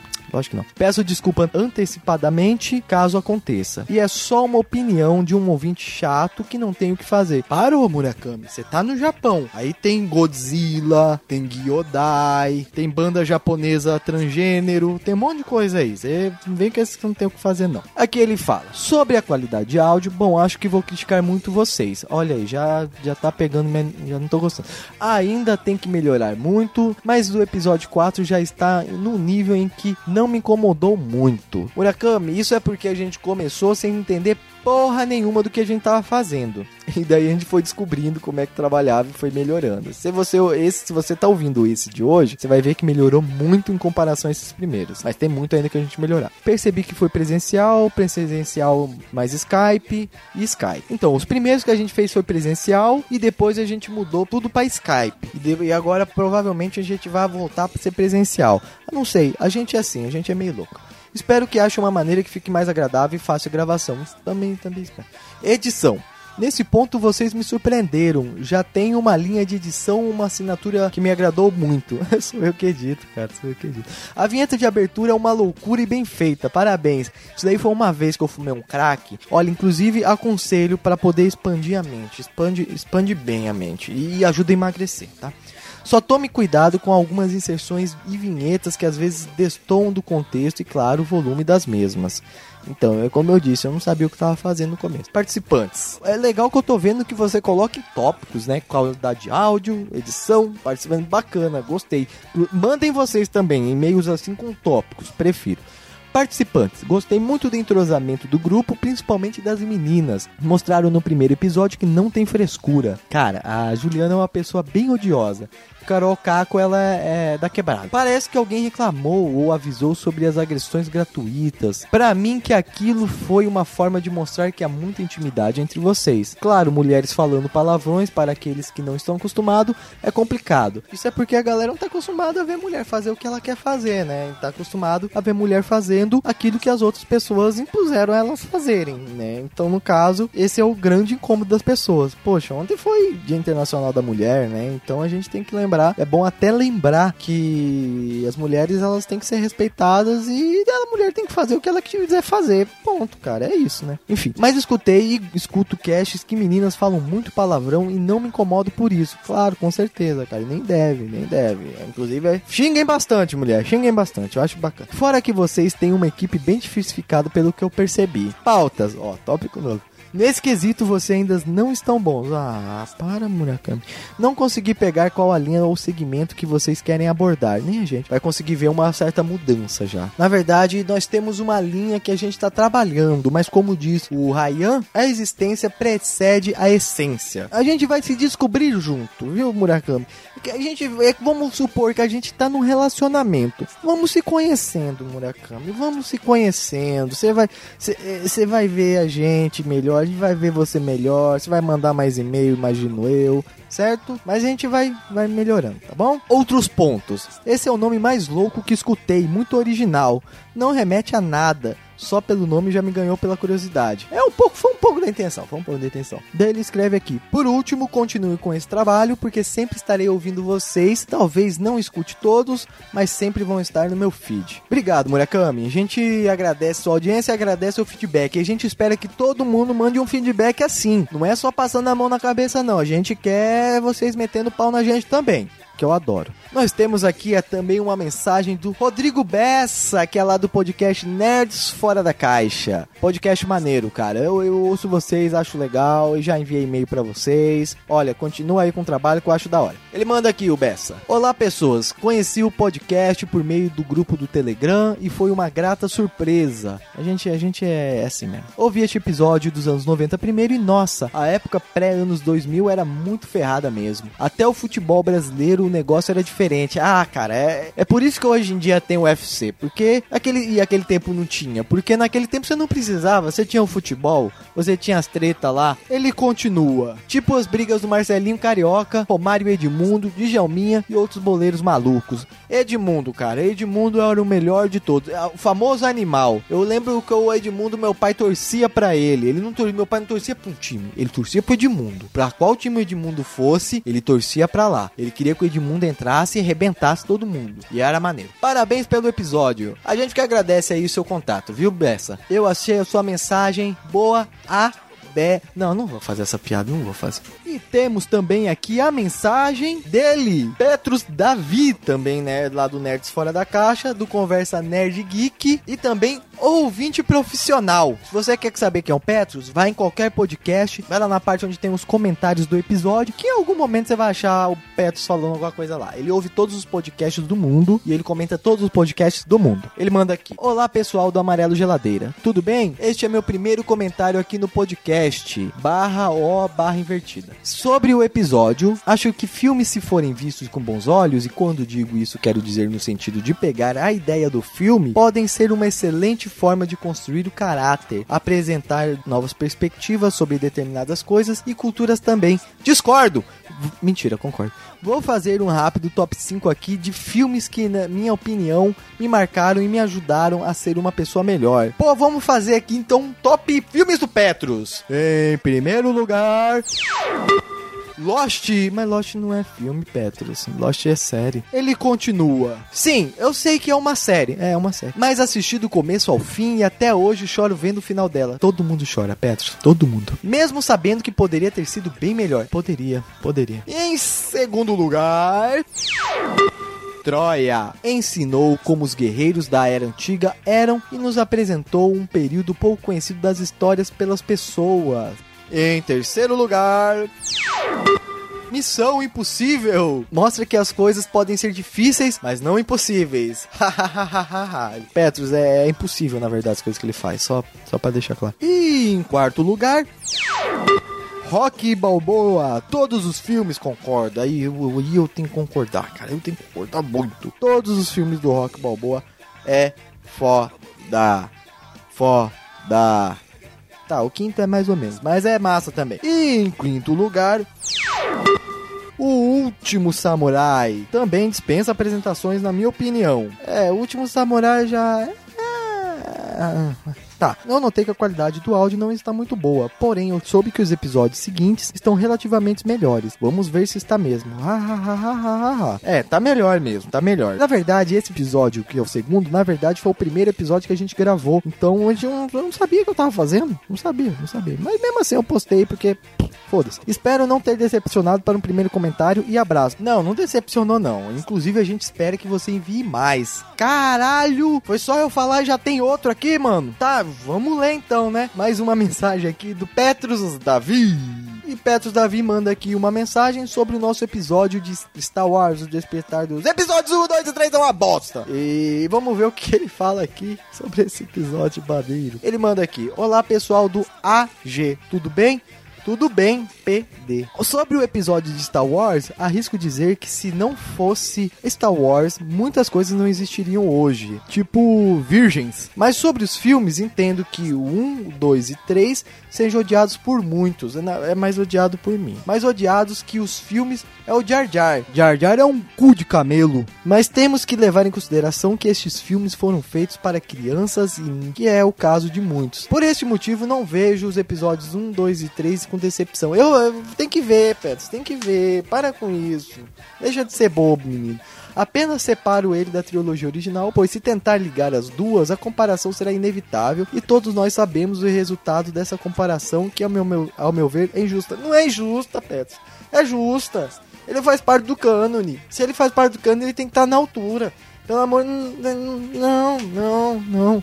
Sobre o Despertar da Força, correspondeu a todas as minhas expectativas. Chorei do começo ao fim do filme, que foi o primeiro filme a ver no cinema. O primeiro de muitos. Pera lá, pera. O primeiro filme que você viu no cinema? Mentira, cara. Não, não acredito, Petros. Não acredito. Foi... Você tá ouvindo muito podcast, Petros. Tá ouvindo muito podcast. Vai mais no cinema. Kylo Ren pode ter sido visto como um incapaz que apenas imita a grandeza do Lord Vader, mas isso é bom, pois pelo menos ele tem espaço para melhora. Exatamente, peça, exato.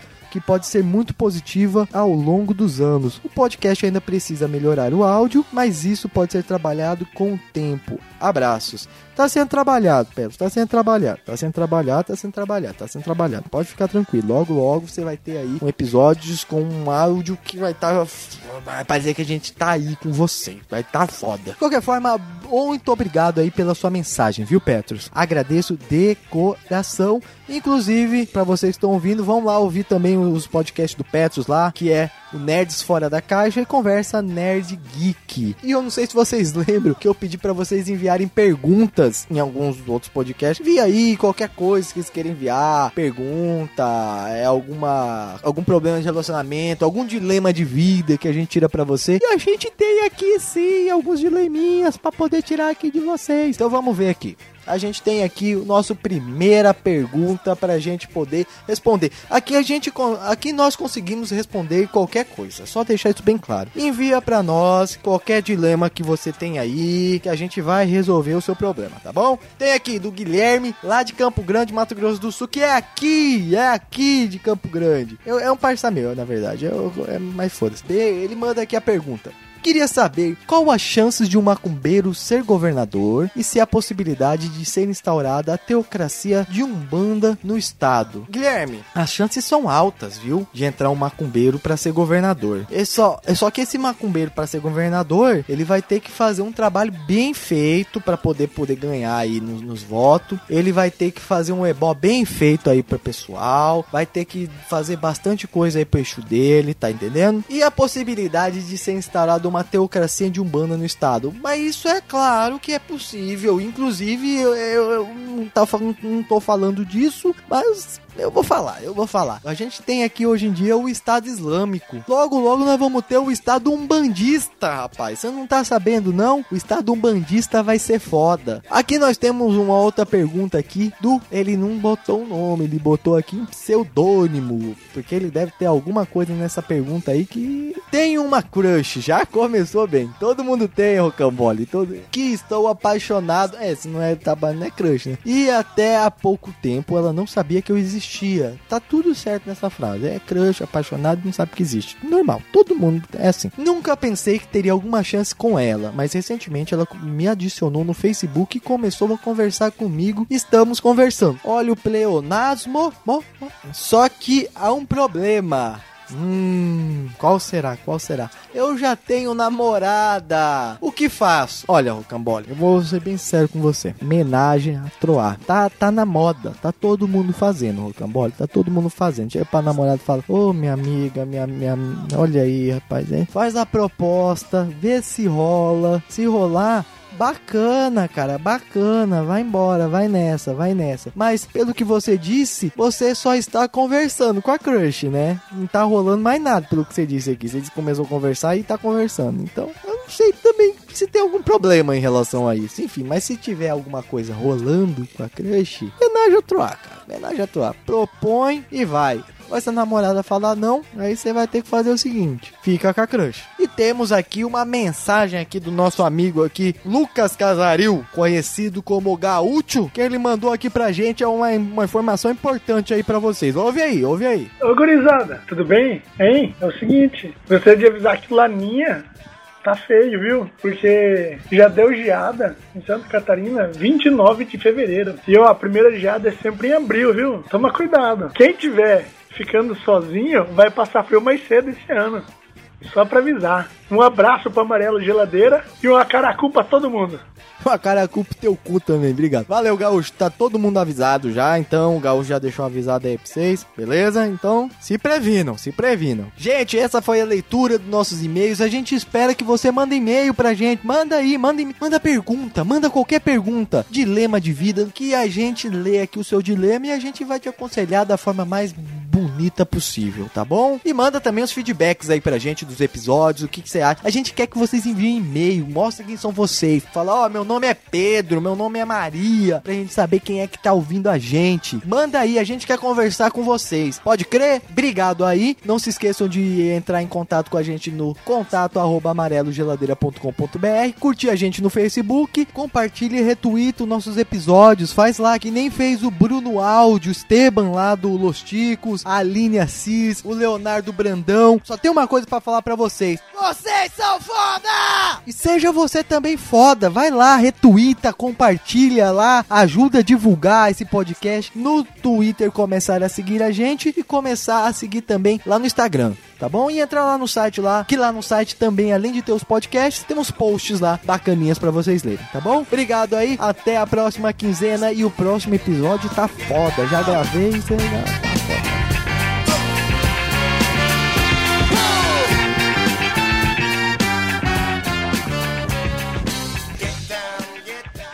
Cortou de novo. Cortou? Enfim, é a internet. Fred, É a cortou. internet. A gente não tá te ouvindo. Caí. Puta que pariu, filha da puta! Caralho! Porra! Vai tomar no cu essa merda dessa porra, caralho! Porra! Merda! Esse podcast é uma produção de Amarelo Geladeira.